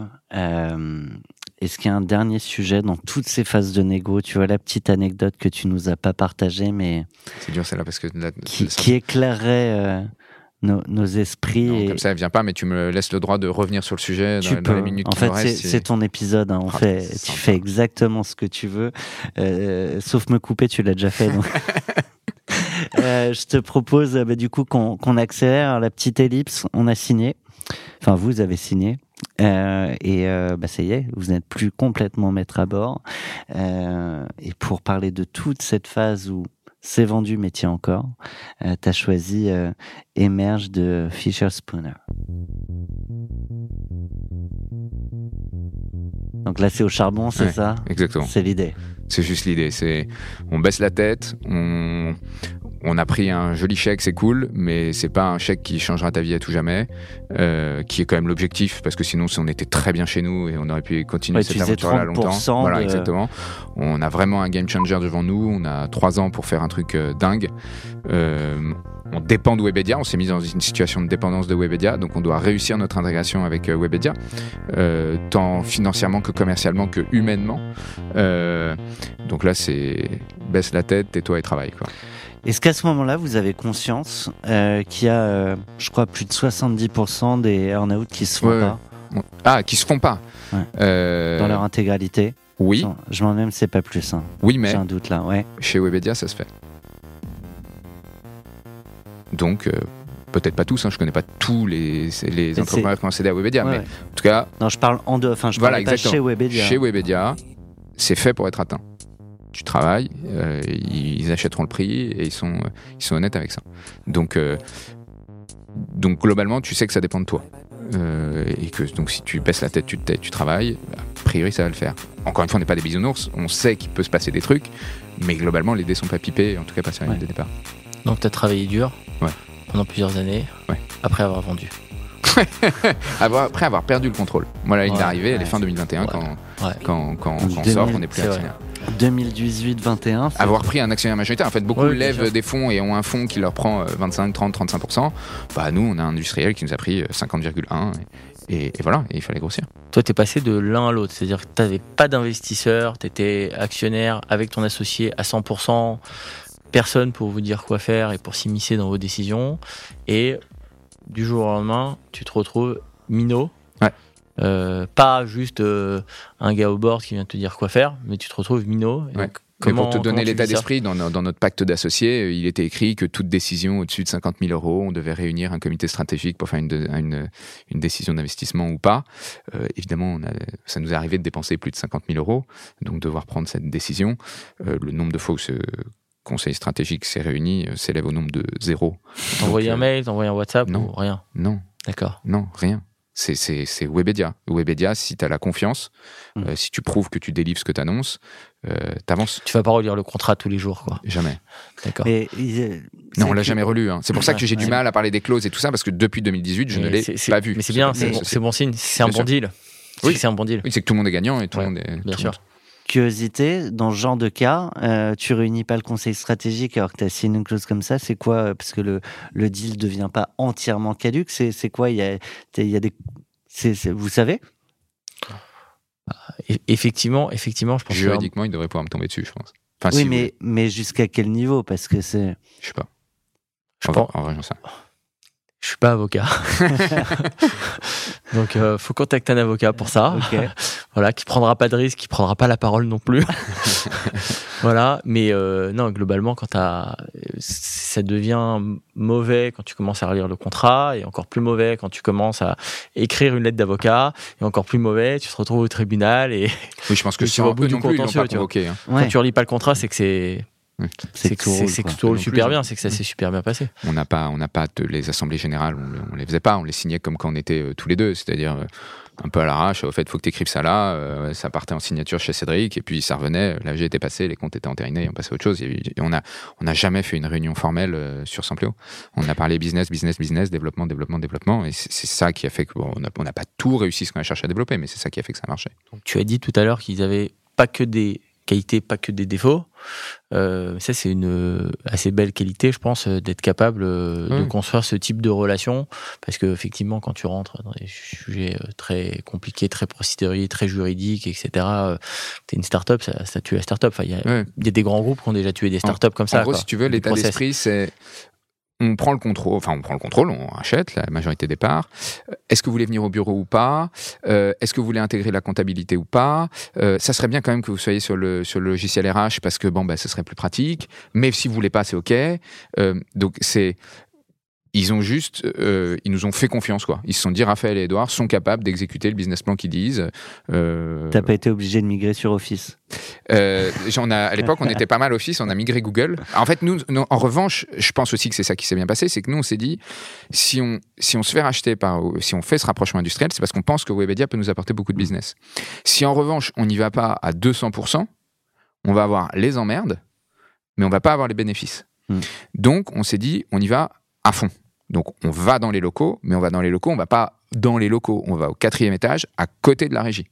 On leur a demandé de faire bouger des gens pour qu'on soit à côté de la régie. Raphaël et moi, on n'avait plus qu'un seul objectif, c'est que la régie connaisse notre pitch par cœur. Donc, en plus, c'était pas compliqué parce que c'est des gens adorables, mais que le pitch était relativement. Que Non, en fait, il est assez compliqué. il, paraît facile, mais en fait, quand après il faut le vendre, c'est c'est pas si évident que ça. Mais nous, en fait, on a fait de la pub, on n'a pas fait des annonces dans la rue, on avait des, on créait des formats publicitaires pour la régie parce qu'ils devaient passer devant notre bureau avant d'aller à leur siège. Et donc on avait des formats, on avait des blagues pour connaître les mots-clés, on leur a fait des kakémonos, ils avaient trois kakémonos à passer pour arriver à leur, à leur bureau. Je veux dire qu'ils nous connaissaient. C'est vachement smart. Mais donc on l'a fait à fond. Et on s'est obsédé que de ça. Quand on est arrivé chez Webedia, le matin, euh, on est arrivé, on avait prévu un petit pack de goodies et tous les commerciaux de la régie avaient leur petit pack de bienvenue, les cinq arguments à connaître, les trois objections à avoir, le stylo, la tasse, etc., euh, Comme quoi, c'est pas euh, une fusion euh, réussie, une acquisition réussie, c'est pas que euh, le rôle euh, de celui qui achète de bien accueillir, c'est aussi le rôle de celui qui a acheté euh, de bien se faire accueillir et de trouver qui, un job, qui va permettre la synergie réelle dans la boîte et de se. C'est hyper intéressant ça. Ah non, on y allait, on y est vraiment allé à fond et donc à partir de là, ben, on y est allé à fond. On s'est appuyé sur la finance pour pour la comptabilité assez rapidement parce que j'avais un logique d'EBITDA. Je suis, si ça partait au groupe, bah c'est le groupe qui paye, c'est plus c'est plus mon mm. comptable, etc., etc. Toujours dans notre culture de 1 euro est un euro. Euh, c'est pas parce que. Tu veux avoir la main là-dessus. non, je vais avoir la main, mais non, ce que je veux dire, 1 euro, 1 euro, je suis mieux à m'économiser mes 5000 balles de comptable et que ça soit dans, les frais du groupe euh, que, à, euh, que à payer ces 5000 balles. Alors oui, tu prends un risque oui. parce qu'ils ont la main sur ta compta, mais je suis un peu pointilleux sur, sur les chiffres et tout fonctionnait sur un Excel 100% automatisé. Je savais exactement au centime près. Donc, c'est moi qui expliquais à la compta à quel euro on devait atteindre. Et c'est, je trouvais les fautes dans la compta et c'était la gestion qui pilotait et, non, la compta. Donc, euh, fou, mais pas trop. Ouais. il y a un moment où je te la pose, mais j'entends que ça s'est ultra bien passé sur euh, sur l'intégration. Il y a quand même des moments où as, en plus vous avez été habitué, vous vous ne deviez compte, comme le disait Sacha, à personne pendant des années. Il y a un moment où des petits détails, tu dis, ben en fait, effectivement, je suis plus chez moi. Oui et non. Euh, en fait, Sampléo, c'est donc euh, du marketing de bouche-oreille. On s'adresse à Madame Michu qui parle de produits. Eux, ils s'adressaient euh, à Norman fait des vidéos. Au milieu, il y avait tous les petits influenceurs. On a commencé à écrire une offre ensemble de micro-influence. Et là, tu sens que tu dois euh, composé avec euh, bah, d'autres états d'esprit dans, dans, dans, dans, la division influence, si on, si on peut dire, mhm. euh, de Webedia, qui sont, qui sont ni mieux ni moins bien, qui sont juste différents. Euh, et donc, bah, tu dois apprendre à mettre de l'eau dans ton vin. c'est pas toi le chef, t'es pas tout seul à dire, bah si, si j'ai décidé que ce site il serait de couleur noire et blanche, ce sera noir et blanc, et t'as beau me dire bleu et blanc, bah, c'est non, je suis le chef, je décide. T'apprends à composer avec d'autres gens qui ont au, moins autant, voire souvent plus de pouvoir que toi euh, au sein du groupe. Donc, euh, tu apprends à évoluer là-dessus. C'est sûr que plus les années passent, plus ça devient frustrant. Parce que je pense que si on monte nos boîtes, c'est parce qu'on aime bien décider. Euh, et, en tout cas, avoir une forme de liberté. Et une forme de liberté. Et donc, bah, évoluer dans un groupe, ben, c'est faire des concessions. Et plus les mois passent, plus c'est compliqué de, d'en faire. Et justement, au fil des mois, il y a une part de toi qui se désengage. Tu as, l'engagement que tu as évoqué, on est au charbon pour atteindre un objectif. Mais si on dissocie, euh, il y a deux formes d'engagement. Il y a aussi. Euh, tu veux dire dans, la tête Est-ce qu'on se désengage? Euh, En fait, une fois que j'étais plus actionnaire, je me rends compte que je me suis désengagé assez vite. en plus, tu, je, je, pense que je suis vraiment mais pas du tout fait pour travailler dans l'influence marketing. c'est le business qui m'a emmené là. Euh, Et le premier truc que j'ai fait en quittant Webedia, c'est je supprimé mon compte Instagram, je n'avais pas créé de compte TikTok, j'ai supprimé mon compte Facebook, j'ai gardé LinkedIn parce que je suis obligé, mais j'en peux plus de ce personal branding, donc je m'applique à ne jamais rien poster.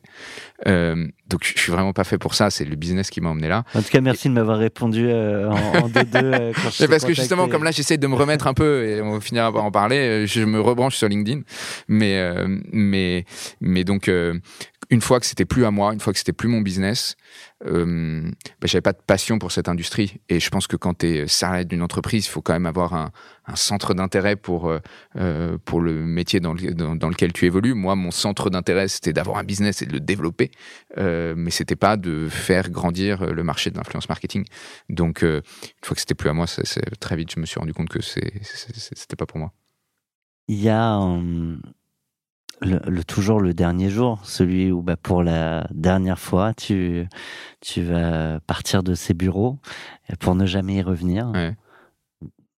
C'est quoi le euh, je l'ai déjà dit tout à l'heure, mais honnêtement, le plus dur, ça a été de, de lâcher Raphaël, qui lui a fait le choix de continuer. Il n'était pas tout à fait dans le même contexte de vie. Il venait d'avoir son deuxième enfant. Il n'avait pas envie de, de se mettre dans une instabilité à ce moment-là. Euh, ce qui s'entend. 100 fois raison. Euh, mais, et puis, depuis, depuis 2011, il me dit qu'il va déménager en province. Donc, euh, donc il va déménager en province. Donc, euh, il va pas, il va pas quitter son boulot là alors qu'il va déménager en province. et je fais exprès d'en remettre une petite pique parce qu'il me fait rire et il sait que, que, ça me fait rire. Et je lui souhaite de, de, de, de sauter le pas. mais donc, je veux dire, il est pas dans le même contexte que moi. Donc, c'est normal. Et puis, encore une fois, on a fait ça très bien. C'est-à-dire qu'en janvier 2022, quand on a, ça y est, plus de part, même si en fait on touche l'argent en juillet 2022, tu sais, avec le temps des clôtures comptables et tout ça, mais on n'a plus de part.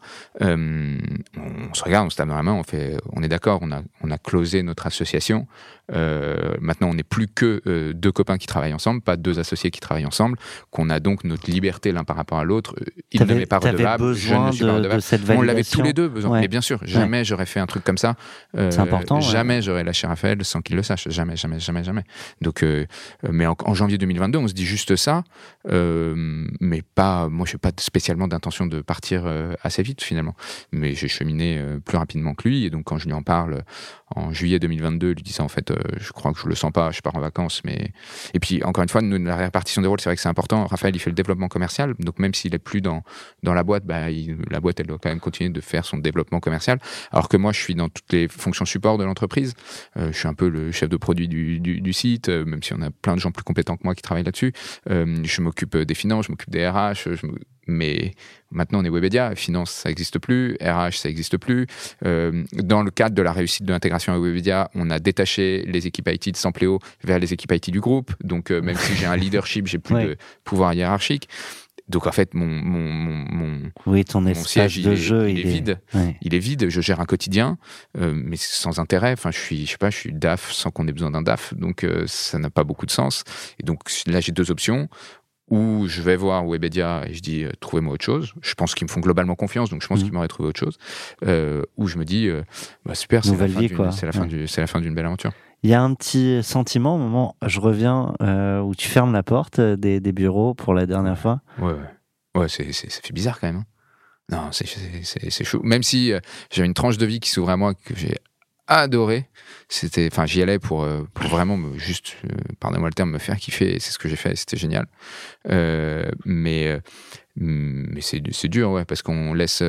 Parce que même si on était Webedia, on avait beaucoup entretenu la culture samplée au sein de Webedia. Donc même si on était 40 collaborateurs au, milieu de 1500, bah, on était quand même 40 collaborateurs. et puis on s'était détendu avec les années. Je pense qu'on était des managers plus cool que ceux qui ont bossé avec nous en 2015-2016. et donc donc c'était plus agréable de, bosser avec nous, donc on avait une meilleure relation, enfin il y avait plein de choses euh, positives. Donc euh, pas une petite larme à l'œil en si, partant. Si, vraiment, non, une larme à l'œil. Et honnêtement, en plus, ça s'est super bien fait avec Webedia. Je suis allé voir euh, Michel, je suis allé voir Cédric, je leur ai dit que j'avais envie de partir. on s'est serré la main, on s'est fait un super pot de départ. je me suis éclaté à cette soirée. Et euh, j'ai deux, trois collaborateurs qui, euh, que j'ai encore dans, dans l'œil. J'attends qu'ils partent parce que je leur dois deux, trois coups euh, que je n'avais plus envie de boire à cette heure-là, mais ils me les ont quand même offerts. C'était une excellente soirée. donc, ouais, et puis, tu, et puis au sein de Webedia, au-delà de, de Sampléo, tu t'es avec les gens avec qui tu travailles ou tu n'as pas de relation hiérarchique, bah, ça devient des copains. Donc, et c'est aussi l'avantage d'un groupe, c'est que tu te fais plein de copains. des copains que je vois encore hyper régulièrement aujourd'hui. Et donc, bah, tu dis au revoir à ta boîte, tu dis au revoir aux équipes avec qui tu as bossé pendant, pendant 10 ans, et tu dis au revoir à toute une bande de copains. Donc, donc ouais, c'est c'était émouvant. Sacha demandé comment s'était passé la suite, si tu t'étais. Bah, c'est mon clin d'œil pour le temps fort de, de ma suite. En fait, la suite, c'était. Moi, j'ai. On va écouter quand même. Un tube bien commercial.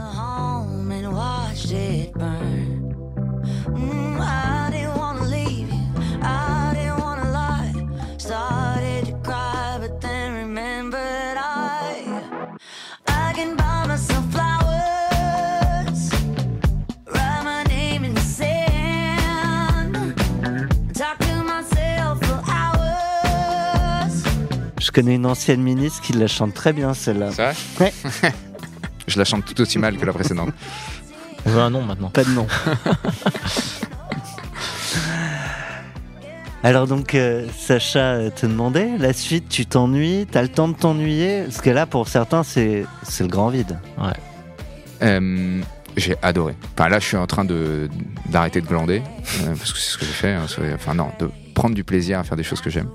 Euh, J'essaie de, de revenir sur des choses plus, choses plus sérieuses maintenant, mais en gros, euh, moi dans la vie, il y a un truc que j'aime, euh, c'est le sport. Je, je suis fan de sport, je regarde du sport, je mange du sport, je bois du sport. euh, et être entrepreneur et faire beaucoup de sport, c'est quand même peu compatible. Il y en a qui y arrivent, il y en a qui ont été des génies au point de monter des boîtes dans l'univers du sport. Je rêve de le faire, j'y arrive pas. Même si. euh, Je suis désolé.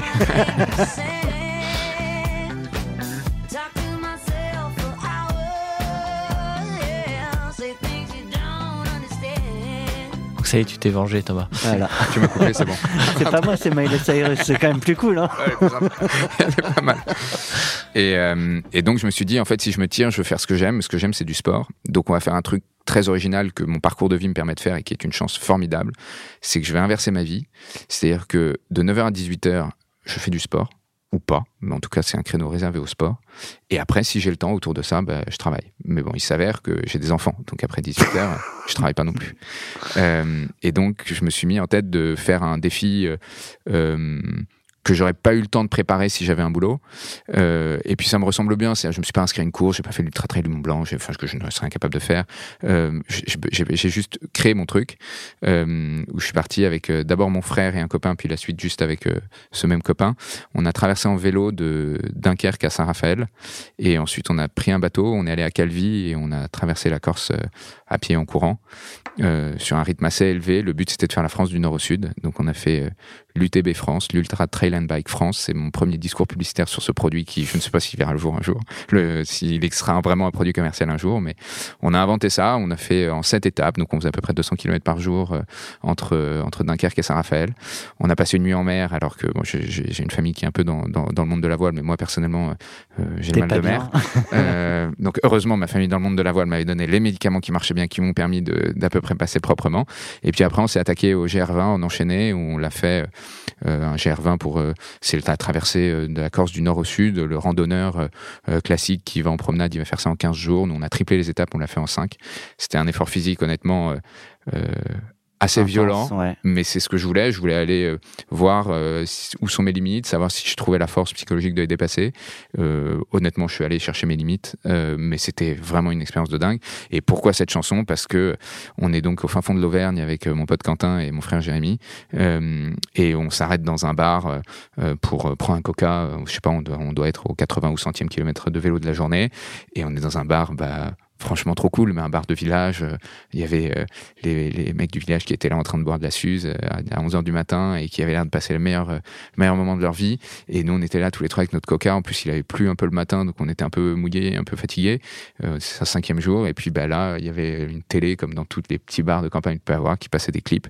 Et c'était cette charmante jeune fille mais, qui, qui, qui dansait de- devant nous. Et donc, c'est devenu un peu notre tube de notre voyage, où quand, après en Corse, les, les temps étaient durs, et ben, on s'allumait cette, euh, on s'allumait cette chanson et ça nous permettait de reprendre un peu d'énergie euh, pour continuer à marcher. Donc euh, c'est un peu la, la chanson de mes, de, de mes six mois de transition. En tout, combien de jours alors, du coup de... Euh, sept jours à vélo et cinq jours à pied. Chapeau. Tu parles de six mois de transition. L'été aussi. L'été, j'ai bien profité de ma famille. C'était l'autre, l'autre aspect, c'est que j'ai trois enfants qui ont 7, 5 et 2 ans. C'est, prenant, mais c'est magnifique. Et en, en revanche, ben, on travaille tous et c'est compliqué de les voir. Tu les vois dans les moments les plus agréables de la journée, bain, dîner, coucher. et là, j'avais une vraie chance, c'était de les voir à d'autres moments de la journée. Mmh. Et j'avais une vraie chance, c'était de pouvoir partir de moi en vacances et, les faire voyager à droite à gauche. on a fait des trucs cool, on a fait des trucs plus simples. Euh, on allait en Grèce, mais on avait fait aussi du camping-car et puis on est chez ma mère. Euh, donc euh, on n'a pas fait forcément le tour du monde, mais juste on était en famille et ça c'était incroyable.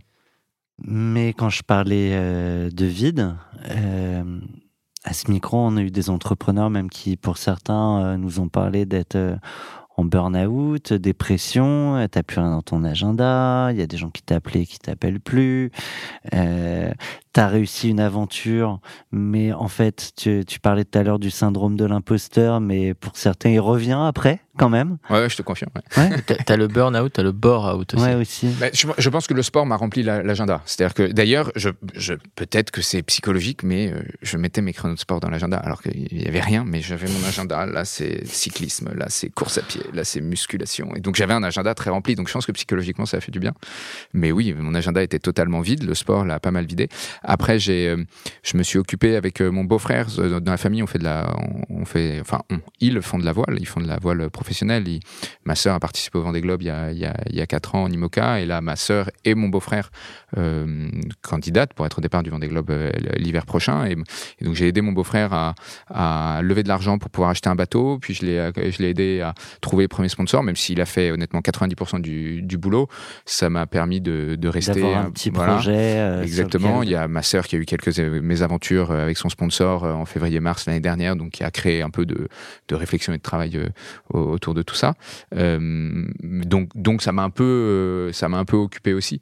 Euh, donc j'ai jamais été. Attends, ta, ta sœur, c'est celle dont on a parlé parce que dans les médias? Parce que son sponsor l'a lâché parce qu'elle revenait de, euh, de congé mat ou quelque chose. Je fais attention à, tu peux pas à, mes mots. Si, si, si, je peux dire, j'ai ma liberté, je ne suis que le frère d'eux, mais euh, oui, oui, c'est le, le Vendée Globe, c'est il faut se qualifier pour être au Vendée Globe. Elle ne pouvait pas être au qualif. Et euh, étant enceinte, elle ne pouvait pas être au qualif. Donc le sponsor a estimé que n'ayant plus beaucoup de chances de réussir à se qualifier, eh ben, il préférait changer de skipper. Donc, Abandonner le navire. Voilà, donc grosso modo, elle a perdu perdu son, son sponsor euh, et donc son emploi et donc son salaire euh, parce qu'elle avait décidé d'avoir un enfant. C'était un peu ça le. J'ai pas vu la suite parce que j'ai vu euh, le La suite, c'est que ma sœur est super forte et je suis bien sûr beaucoup trop fier d'elle, que c'est une communicante hors pair, qu'elle a une touche incroyable et que elle avait évidemment euh, d'autres sponsors qui ont vu l'opportunité, parce que ma sœur n'est pas juste une femme, n'est pas juste une mère, elle est un marin de haut niveau. Euh, même si elle n'aime pas qu'on le dise, elle, a eu, elle a quand même déjà complété un tour du globe, euh, un tour, un tour du monde à la 12e place du dernier Vendée Globe, en étant la, elle a fait le record du monde féminin du tour du monde en solitaire.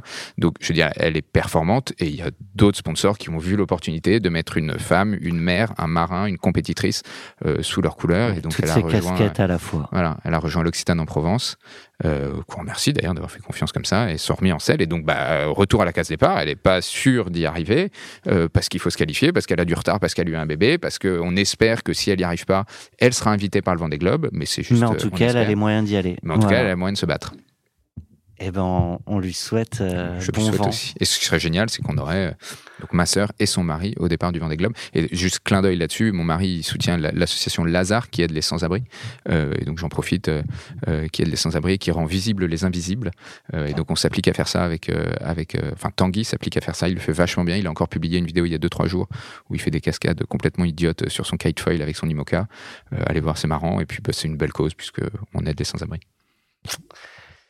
On est euh, dans ta nouvelle vie. Est-ce que tu projettes de te relancer dans une aventure entrepreneuriale? Ou est-ce que tu prépares les JO pour 2024 avec tout ce sport Une chose est sûre, c'est que j'ai certainement pas le talent pour être géo. Tu vois, j'en ai beau en faire beaucoup, euh, j'arrive pas à des niveaux euh, absolument hallucinants. Donc euh, non, je, je, pense que j'ai pas l'ADN pour pour candidater au JO. Je serais ravi d'y aller, mais mais non. je, tu en parlais de l'ennui. Je m'ennuie, je me suis pas ennuyé une seconde, mais je sais que ça va arriver. Euh, donc mon objectif là depuis la rentrée, c'est de, de, de, retourner, pas au charbon, euh, loin de là à ce stade, mais en tout cas de, de redevenir sérieux euh, pour, pour essayer de formaliser ce que je veux faire, mmh. pour que 2024 soit une année où je sois on va dire pleinement lancé dans la construction. Exactement, pleinement pleinement lancé.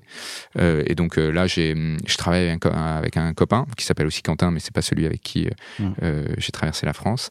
On, on, réfléchit à des structures. En gros, il y a, il y a deux options. Hein. Classiquement, il y a créer ou reprendre. Mm-hmm. non, je n'irai pas me salarier dans, dans, dans, une boîte. Je pense que je pense que je suis peut-être pas fait pour ça, mais en tout cas, c'est pas ce, qui me fait envie aujourd'hui. Euh, dans la création d'entreprise, euh, aujourd'hui, euh, c'est un peu bateau, mais on, regarde le monde du freelance, on regarde comment aider les dirigeants à se faire accompagner par du conseil de qualité en stratégie. Avec nous, on a un binôme un peu particulier. Il vient du conseil, c'est aussi pour ça qu'on en parle pas mal. moi, je viens de l'entrepreneuriat. Le binôme conseil et entrepreneur, ça marche pas mal. Un peu de structure et un peu de créativité ou un peu de d'envie d'aventure et un peu de rigueur. Enfin, tu vois, tu peux mettre plein d'adjectifs complémentaires avec ce binôme-là. Donc, on regarde pour lancer une offre euh, de conseil un peu, un peu sympa, un peu rigolote dans l'univers de l'accompagnement de dirigeants, euh, couplé conseil entrepreneuriat. Et puis sinon, on, travaille sur des idées plus structurantes. Là, on, regarde un CRM dédié à la force de vente de proximité. Enfin, on, regarde des trucs divers et variés. Ah, c'est le moment où en fait, tu as tous les champs possibles.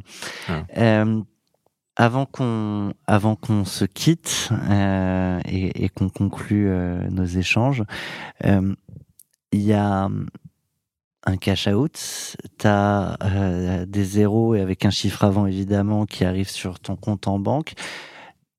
C'est des nouveaux choix à faire. Ouais euh, auxquels on n'est pas toujours préparé parce que tant que tu les as pas, tu te poses pas toujours ces questions-là. Mhm. euh, tu as, décidé d'en faire quoi? D'investir dans d'autres bois, dans de l'immobilier, dans, euh, Nous, on avait Bitcoin? Un, on avait un truc un peu particulier, c'est qu'on avait les actions en propre. On n'était pas dans une holding quand on les a montées en 2011. Bon, avec le temps qui est passé, ça valait le coup puisque résultat, mmh. tu as des abattements euh, sur la plus-value qui, qui, sont cool. Donc les, les premier, euh, premier chèque, on l'a touché euh, en, direct. Euh, donc là, c'est simple, hein, tu t'achètes une maison, super maison, c'est une chance incroyable d'avoir ça. On est à Courbevoie, c'est magnifique. Et, et, ensuite, la suite, bah, enfin j'ai pas envie de changer quoi. Enfin c'est donc euh, j'ai pas plus de oui j'ai plus de moyens mais ça veut pas dire que je dois avoir plus de besoins. Euh, donc euh, on a punchline. Ouais pas mal celle-là. En plus direct hein, je l'avais pas préparé putain il fallait la garder et, et donc en gros on a fait un apport session à une holding. J'ai mis de l'argent dans, dans, dans une holding. Et bon bah il y en a un peu que, qui est placé sur des trucs très très classiques. Il y en a il y en a une partie que j'ai gardée pour investir dans des boîtes euh, évidemment. Et puis, euh, il y en a qui, que j'ai aussi mis pour, euh, pour m'amuser, dans le sens où, bah, j'en parlais avec Tanguy, on a, on a acheté un, on a acheté un IMOCA. et en fait, c'est un, un produit financier qui peut s'avérer rentable parce que c'est comme, comme un, un autre bien, bah, ça a une valeur d'achat, puis ça perçoit un loyer, puis ça a une valeur de vente. et si tu te débrouilles bien sur le montant du loyer et le montant de la vente, et ben c'est supérieur au montant d'achat et tu gagnes de l'argent. Donc c'est faire du placement financier beaucoup plus cool que d'aller acheter l'action de Tartampion, mhm. euh, puisque en plus ça donne accès à un bateau de course euh, de ma boule. Euh, d'ailleurs, je refais, on refait une opération comme ça avec un autre copain sur un beaucoup plus petit bateau qui s'appelle un mini, où on essaye la même, la même logique. Donc tu vois, je, je, fais des placements un peu comme ça, et puis surtout je me garde de l'argent parce que je réinvestirai dans mon dans ton futur dans mon futur. Voilà. J'ai une dernière question pour Sacha. Est-ce que tu reviens? Je reviens quand tu veux. Ah bah je, bah je te vois euh, au prochain tournage avec un, un, nouvel entrepreneur. Ce sera le, le fondateur euh, de Mon Petit Gazon. Ah, génial. Si ça vous parle. Bah, voilà, un génie qui a fait une boîte dans le milieu du sport. Ouais. Génie. Tu veux lui poser une question Je la garde, je, je repasse. Euh... euh est-ce que le milieu du foot est, est, est, quand même un peu sympa à bosser ou est-ce que, un peu comme l'influence, il peut y avoir des trucs un peu plus compliqué Est-ce que la, passion l'emporte euh, euh, sur les problèmes de, de, ce type de milieu? Tu as des questions gentilles. Je pense que Sacha sera, sera plus. Ouais, C'était en live. Hein, Après, je vais essayer de le croiser et de lui demander. Euh, un, un, immense merci. Un, d'avoir répondu présent aujourd'hui. Deux, d'avoir répondu à nos questions en, toute transparence. C'est un plaisir. Je vais te proposer de nous quitter avec un son. celui, sur lequel tu as fait euh, la fiesta. Euh, se dire, c'est peut-être un peu, un peu truqué parce que tu nous as dit que vous aviez pas vraiment fêté, euh, fêté le deal. Quoi qu'il en soit, on se quitte. Oh, c'est, tu sais que j'avais pas regardé. Donc on se quitte vraiment avec ça. Ouais. T'es sérieux? Eh ben j'adore. je peux expliquer pourquoi même. Vas-y.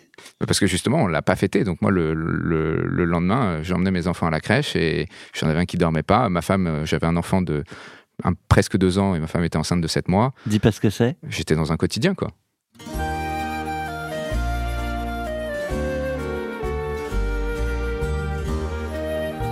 J'ai jamais eu sache-le. Personne nous l'a jamais proposé. Ah, voilà. Ouais, cacahuète. Ça, on peut Là, on peut chanter quand même. Un, petit, homme qui n'avait une drôle de maison qui avait tu ah, ah, trop vite. Double temps, tu vois, il fallait Moi, je danse, je chante pas parce que. Mais ça, c'est la version bout de chou. Mais il fallait honnêtement des comptines sur YouTube. Euh, tu sais que c'est un vrai business. Hein. Regarde le nombre de vues. Ah Imagine le nombre de revenus publicitaires que ça fait. Ah voilà, voilà ta prochaine boîte. mais c'est un. Ah, vous pouvez dire, on l'a regardé. Il y a, mais il y a des business euh, où ils accélèrent volontairement les, euh, le rythme des musiques pour enfants parce que les, les enfants, ça les rend à moitié tarés et ils en redemandent, ils en redemandent, ils en redemandent. Donc voilà, je vous partageais eh ça. Ben super article dans le monde à ce sujet. Je suis vraiment ravi que ce podcast se termine par Pirouette Cacahuète. je savais que ça ferait effet, mais là, en fait, en live, c'est encore mieux. Génial. Le bout du nez. Merci à tous. Merci.